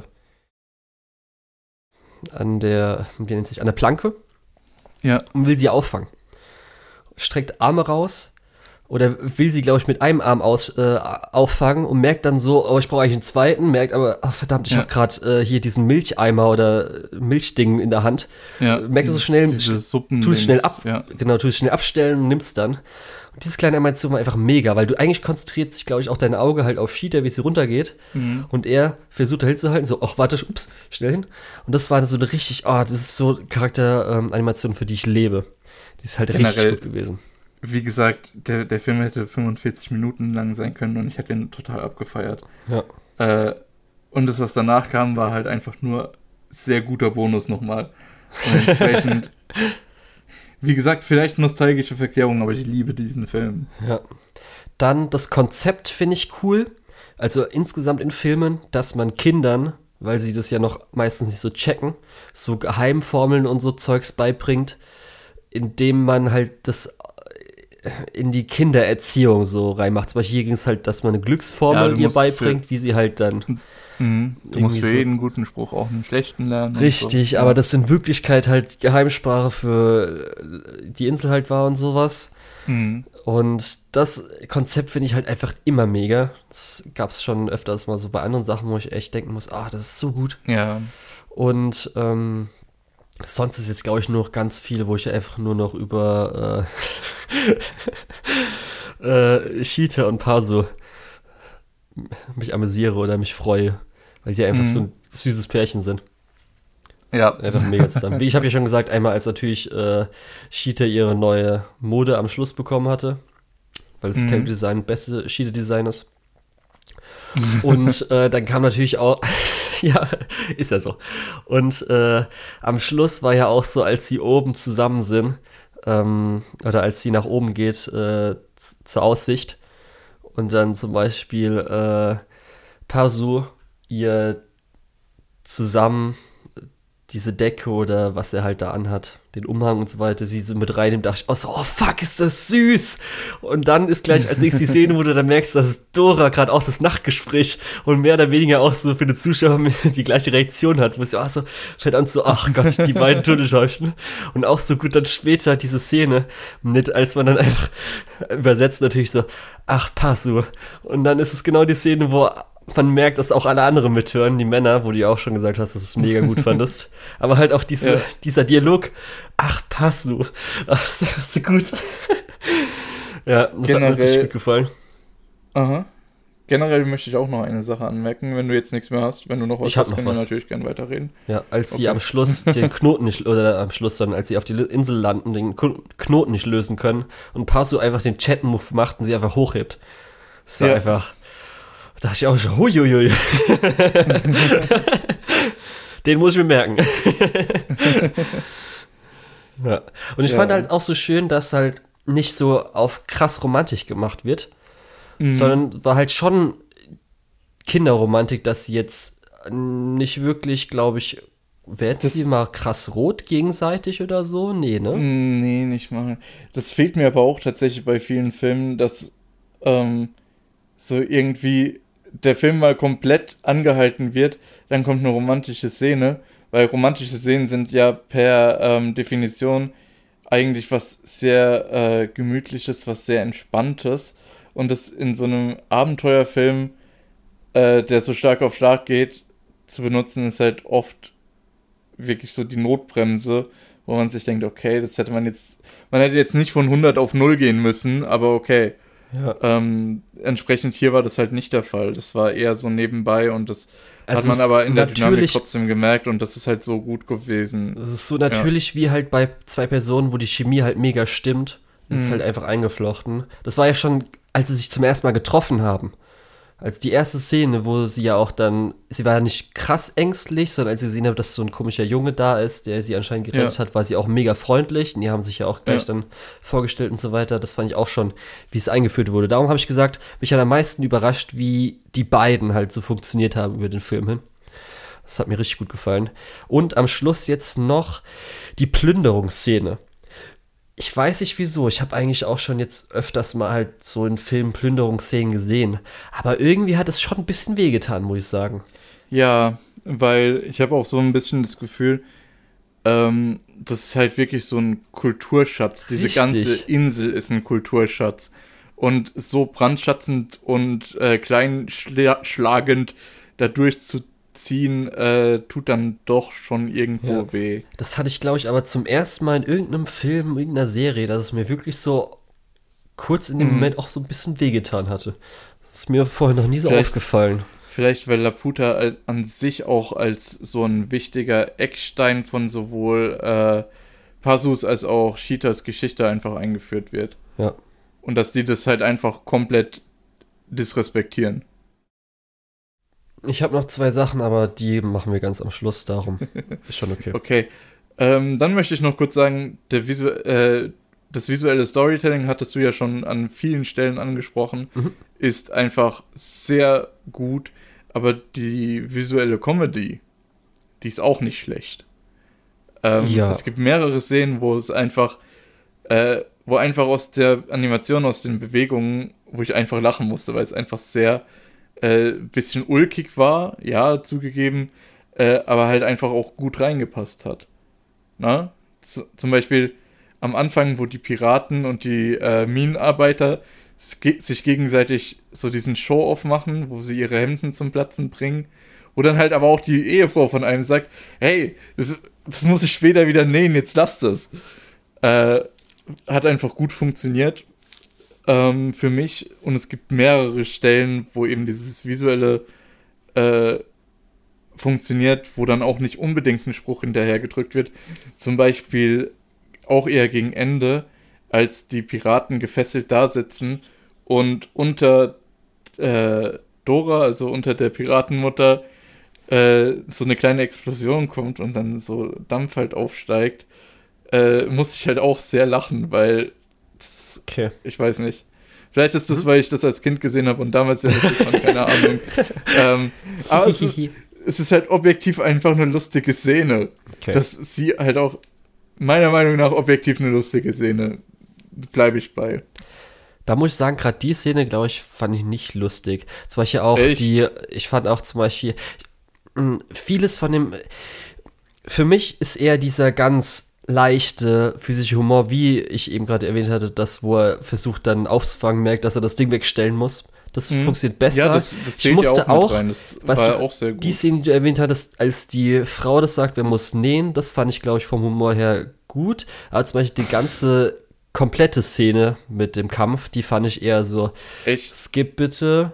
Fand ich echt unlustig. Ich finde nämlich auch dieser Stereotyp von den ganzen Jungs, also dieser Piratenmutter oder diese Bösewichtmutter, die halt dann ihre kleinen Jungs hat, die so ein bisschen Mama-Kind sind, Ja. mag ich auch nicht Ja, so gerne. gut. Darum Gut. passt es nicht perfekt, auch der Gag. Darum der einzige, Ich weiß nicht, ich, ich muss sagen, mir hat die Szene halt deswegen gefallen, weil, äh, weil Shita und äh, Patsu ja immer noch auf der Flucht sind Mhm. und geholfen bekommen und so dieses ganze Dorf auch so ein bisschen zusammenkommt, um, um denen zu helfen und dann natürlich auch genau auf das Richtige anspringen, eben auf diesen Hochmut und auf dieses äh, ja doch durchaus kindliche, was diese Piraten haben, äh, dass sie sich auch profilieren wollen und so, dass sie genau das ausnutzen, wenn auch unterbewusst ähm, und die Piraten so aufhalten, fand ich eigentlich sehr äh, gut im Zusammenspiel. ja, darum, wenn für mich aber halt nicht dieser Gag mit, wo sie extra diesen Satz sagt, ach, pass so, und dann man sieht, dass die Piraten dazu hören. Mhm. Das ist der einzige, weshalb der Rest vorher mit den Piraten, dass sie in Cheetah so ein bisschen verliebt sind, für mich funktioniert hatte, weil das alles alleine so, hätte ja, für mich okay. nicht, wäre für mich gewesen, kann man wegtun. Muss ich sagen. Ja, dass sie so ein bisschen. Das war der einzige Gag und dafür war gesagt, wert. Dafür so- sage ich, okay, das war's wert. Naja, okay. Okay, bin ich dabei. ja. Nee, ich finde auch die Szene, wo die Piraten nach und nach alle in diese kleine Küche gehen, um ihr zu helfen, finde ich auch sehr äh, witzig. Fand ich Ja. auch echt gut. Gut. Ich weiß nicht, ob ich das, soll ich das jetzt noch mit reinnehmen? Sonst machen wir Fazit und danach sage ich das noch kurz. Keine Ahnung. Alles klar, dann machen wir erstmal ein Fazit. Gut. Oder möchtest du noch kurz. Äh, Nee, die zwei Sachen kann man danach erwähnen. okay. sind Fun Facts. Äh, oh, ich wollte noch kurz Teto erwähnen. Natürlich. Ja, der äh, zumindest Tierchen aus derselben Art hängen ja dann auch mit dem Roboter auf der äh, äh, in dem Schloss im Himmel rum. Und das fand ich ein schönes Detail. Ja, ja. Schöne Nausicaa-Cameo. ja. Also gut, Fazit. Was meinst du denn zu dem Film? Also, ich habe ja gesagt, ich war vorher neutral, darum hat er mich auch überrascht und ich mochte ihn mhm. eigentlich auch sehr gerne. Gerade, äh, wir haben ja schon erwähnt, dass er eigentlich äh, dafür immer irgendwie was los war. Also für mich war so mhm. das Pacing eigentlich äh, super gut. Das ist für mich auch zum Beispiel, wenn wir öfters mal erwähnen, ähm, ich, oder ich weiß nicht, dass wir Disney-Filme, gerade ältere Animationsfilme, oft auch vielleicht eher mäßig finden. Da ist für mich zum Beispiel so eine Geschichte, die ja natürlich auch für alle Altersgruppen geeignet ist, viel, viel besser. Und ähm, ja, also so kann ich, glaube ich, auch jetzt allen möglichen Leuten, würde ich, glaube ich, den Film auch so empfehlen. Es ist ein guter Abenteuerfilm. Ja. Und ich freue ja, mich auf jeden Fall, dass ich ihn gesehen habe, ja. Also für mich ist es so ein bisschen, ich konnte tatsächlich einige nostalgische Verklärungen mit dem Film irgendwie auflösen. Dafür habe ich andere Dinge gefunden, die mir viel Spaß gemacht haben und die ich vorher nicht so auf dem Schirm hatte.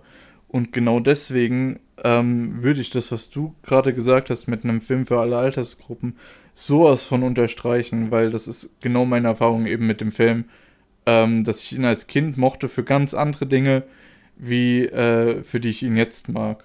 Ja. Und das ist ja eigentlich schon viel wert. Ich muss halt sagen, dass zumindest ähm, ich das Konzept von Nausicaa halt einfach viel besser finde. Also interessanter mhm, finde. Dieses Postapokalyptische mit den genau. verschiedenen, dieses äh, tribalistische, dass es verschiedene Stämme beziehungsweise Nationen oder was auch immer, wie ja, sie es nennen wollen. Dann auch wie die äh, Windleute, ja. ihre Ausrüstung und so weiter, finde ich interessanter. Hier finde ich mhm. halt mhm. äh, Lapta halt am coolsten so, aber das Konzept, natürlich hat man das jetzt auch schon durch Medien letzten 30 Jahre mit einer geheimen Insel, die irgendwo ist und so weiter, schon oft ja, ich mein, genug gesehen. Gerade sowas wie gerade sowas wie SAOs 1 Grad ist ja, sieht ja aus wie Laputa, nur minus den Baum. Ähm, entsprechend, das ist halt einfach popkulturell so relevant geworden. Nicht zuletzt durch den Film, wahrscheinlich sogar hauptsächlich durch den Film, ähm, dass das wahrscheinlich damals beeindruckenderes, ein beeindruckenderes Konzept war als ja, heute. Aber es ist natürlich zeitlos, weil die Charaktere sich echt einfach mega gut tragen und mhm. auch die Nebencharaktere. Das Finale war aber leider dann nicht perfekt. Darum muss ich dann sagen, dass es jetzt nicht der großartigste Film ist, den ich gesehen habe. Aber zumindest, äh, wie gesagt, ich bin froh drüber. Macht Spaß. Ja, kann man auf jeden Fall auch mal rewatchen, das ist sowas. Mhm. Habe ich gemacht, kann ich auch empfehlen. okay. So, was sind denn noch deine zwei Geheimnisse jetzt? jetzt ich weiß nicht, das waren einfach nur Fun Facts. Ich hätte theoretisch sogar, wahrscheinlich, das Nausiger Kammer hätte ich sogar jetzt noch erwähnt, das wäre aber nicht der Fun Fact gewesen oder sowas. Erstmal so, okay. musstest du an Ramiel denken, den fünften Engel? Weil das Bei ja so was? das. Hä? Bei was? Ähm, als mehr oder weniger jetzt äh, dieses komische, das war doch der Kristall, der in der Mitte des, der Insel ist. Mhm. Ja, ja. Ist jetzt keine weiß, neue Erkenntnis meinst, für die Leute, die Anime gucken, den Film gesehen haben. Ich glaube, das ist tausendfach ja, schon erwähnt worden. Aber ich finde es halt interessant, weil ähm, wir wissen ja, dass äh, Anno jetzt dann bei Ghibli so ein bisschen dabei war, auch da mitgearbeitet hat. Mhm. Und er hat ja dann äh, in den 90ern Nadia ähm, die Serie gemacht, wo es ja auch mhm. um ein Mädchen geht, das ein Kristall oder eine Kristallkette oder eine Kette mit Kristall hat, die den Weg irgendwo hin, wo auch immer hin zeigt. Ich und dass er sich sagen, dann so vielleicht zwei Konzepte genommen hat. Einmal halt das ja. Design für Ramiel als Engel und dann natürlich ja. äh, hier mit, dass irgendwie ein Mädchen, das mit einer Kristallkette, die in einen fremden Ort führt oder sowas. Mhm. Ja.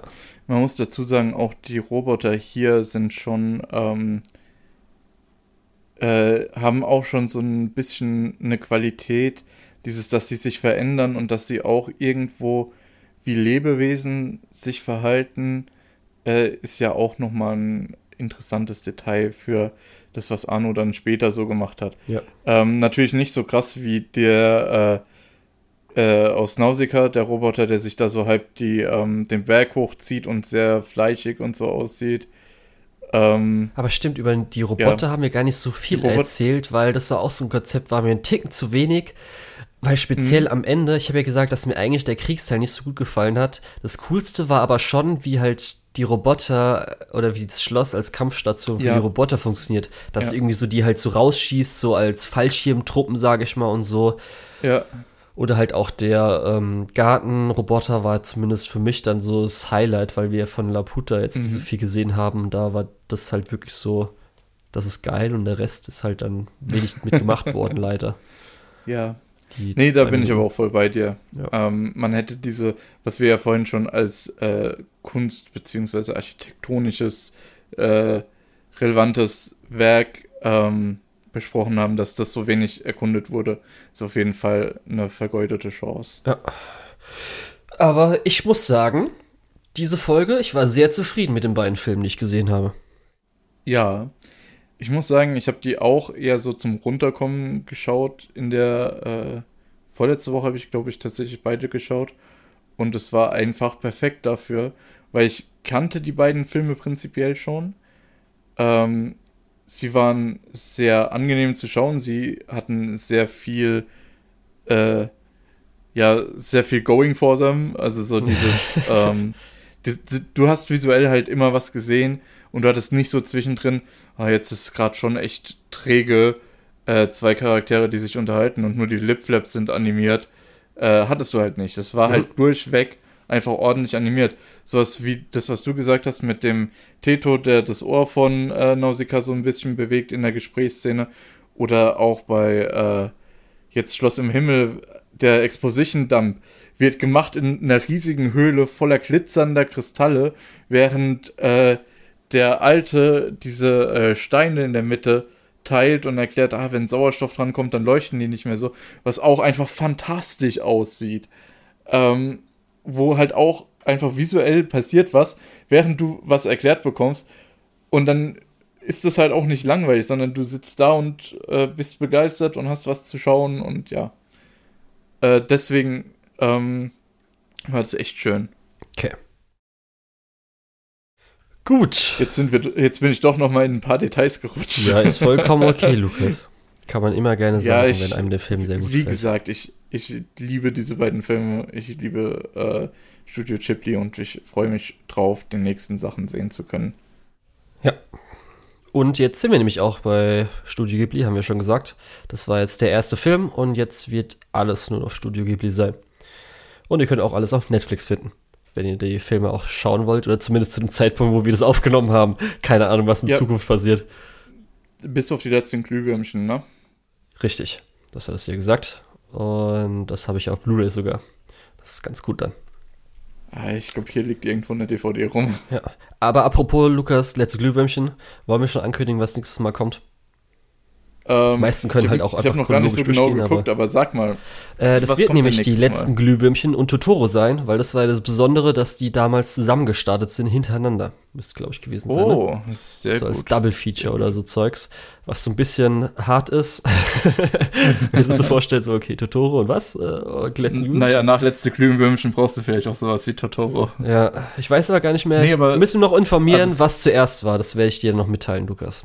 Also es freut mich sehr, weil ähm, das sind ja, also die letzten Glühwürmchen ist ja so ein bisschen das legendäre Werk von äh, Takahata und äh, Totoro ist ja so ein bisschen das legendäre Werk von Miyazaki. Bei Takahata weiß ich auch nicht. Das ist schon so letzten Glühwürmchen und aber Prinzessin, äh, Prinzessin Mononoke was schon sagen. Äh, Kaguya Hime ist ja aber auch eigentlich. Ist ja Hm. das Ding, wo er dann irgendwie, was ist das, acht Jahre dran gearbeitet hat, wo er so lange gebraucht hat. Ja, klar. Nee, ich meine, wirklich, das sind so die legendären, meiner Meinung nach. Okay. Also die, die wirklich dann jeder kennt. Oder bin ich da komplett falsch äh, gewickelt oder so? Weiß ich nicht. Du musst mir sagen, wenn ich Quatsch erzähle. Nee, das weil- ist ja so subjektiv Eindruck, dass du den halt so rausziehst. Nee, ich meine so von der kulturellen Relevanz und von dem, äh, wofür man die beiden kennt. Äh, Guckt man noch Ist mal hier so, einfach Kaguya Hime und guckt man noch mal hier letzten Glühwürmchen, haben wahrscheinlich letzten Glühwürmchen mehr geguckt. Ja, dreifach so viele. Ja, guck. Ist schon okay. Vierfach so viel fast. Nee, also das ist so ein bisschen das, ähm, du hast recht, Lukas. Äh, das sind so die Dinger, die eher in der Popkultur, in der großen Masse ähm, hängen geblieben sind. Ja, und Totoro ist dann jetzt das Maskottchen. Das heißt, es sollte ja auch wichtig sein. Genau, das ist ja auch nochmal ein Argument. Ja. Gut. Dann äh, freut es uns, dass ihr zugehört habt. Und Ja. ich würde sagen, wir verabschieden uns, ne, Lukas? Wir haben jetzt auch schon wieder echt lang über zwei Filme geredet. Hier gibt ja Es auch viel darüber zu erzählen. es Das ist ja nicht so bei anderen Genau, Filmen. das, es freut mich, dass man so viel darüber Ja. erzählen kann. Richtig. Ähm, entsprechend, ich würde mich auch so langsam verabschieden. Ähm, wir wollen ja auch nicht ewig brauchen. Ja. Und mich freut es natürlich auch, dass äh, wieder Leute zugehört haben. Aber bis zum nächsten Mal. Ich war der Lukas oder der Tetz und darunter unter der Tetz findet ihr mich auch auf MyAnimalist und Twitter. Ja, und bis zum nächsten Mal. Ich war der Julian. Mich findet man unter Lukol, L-U-K-E-O-H-L auf MyAnimalist und Twitter. Und auf Wiedersehen. Wiederhören.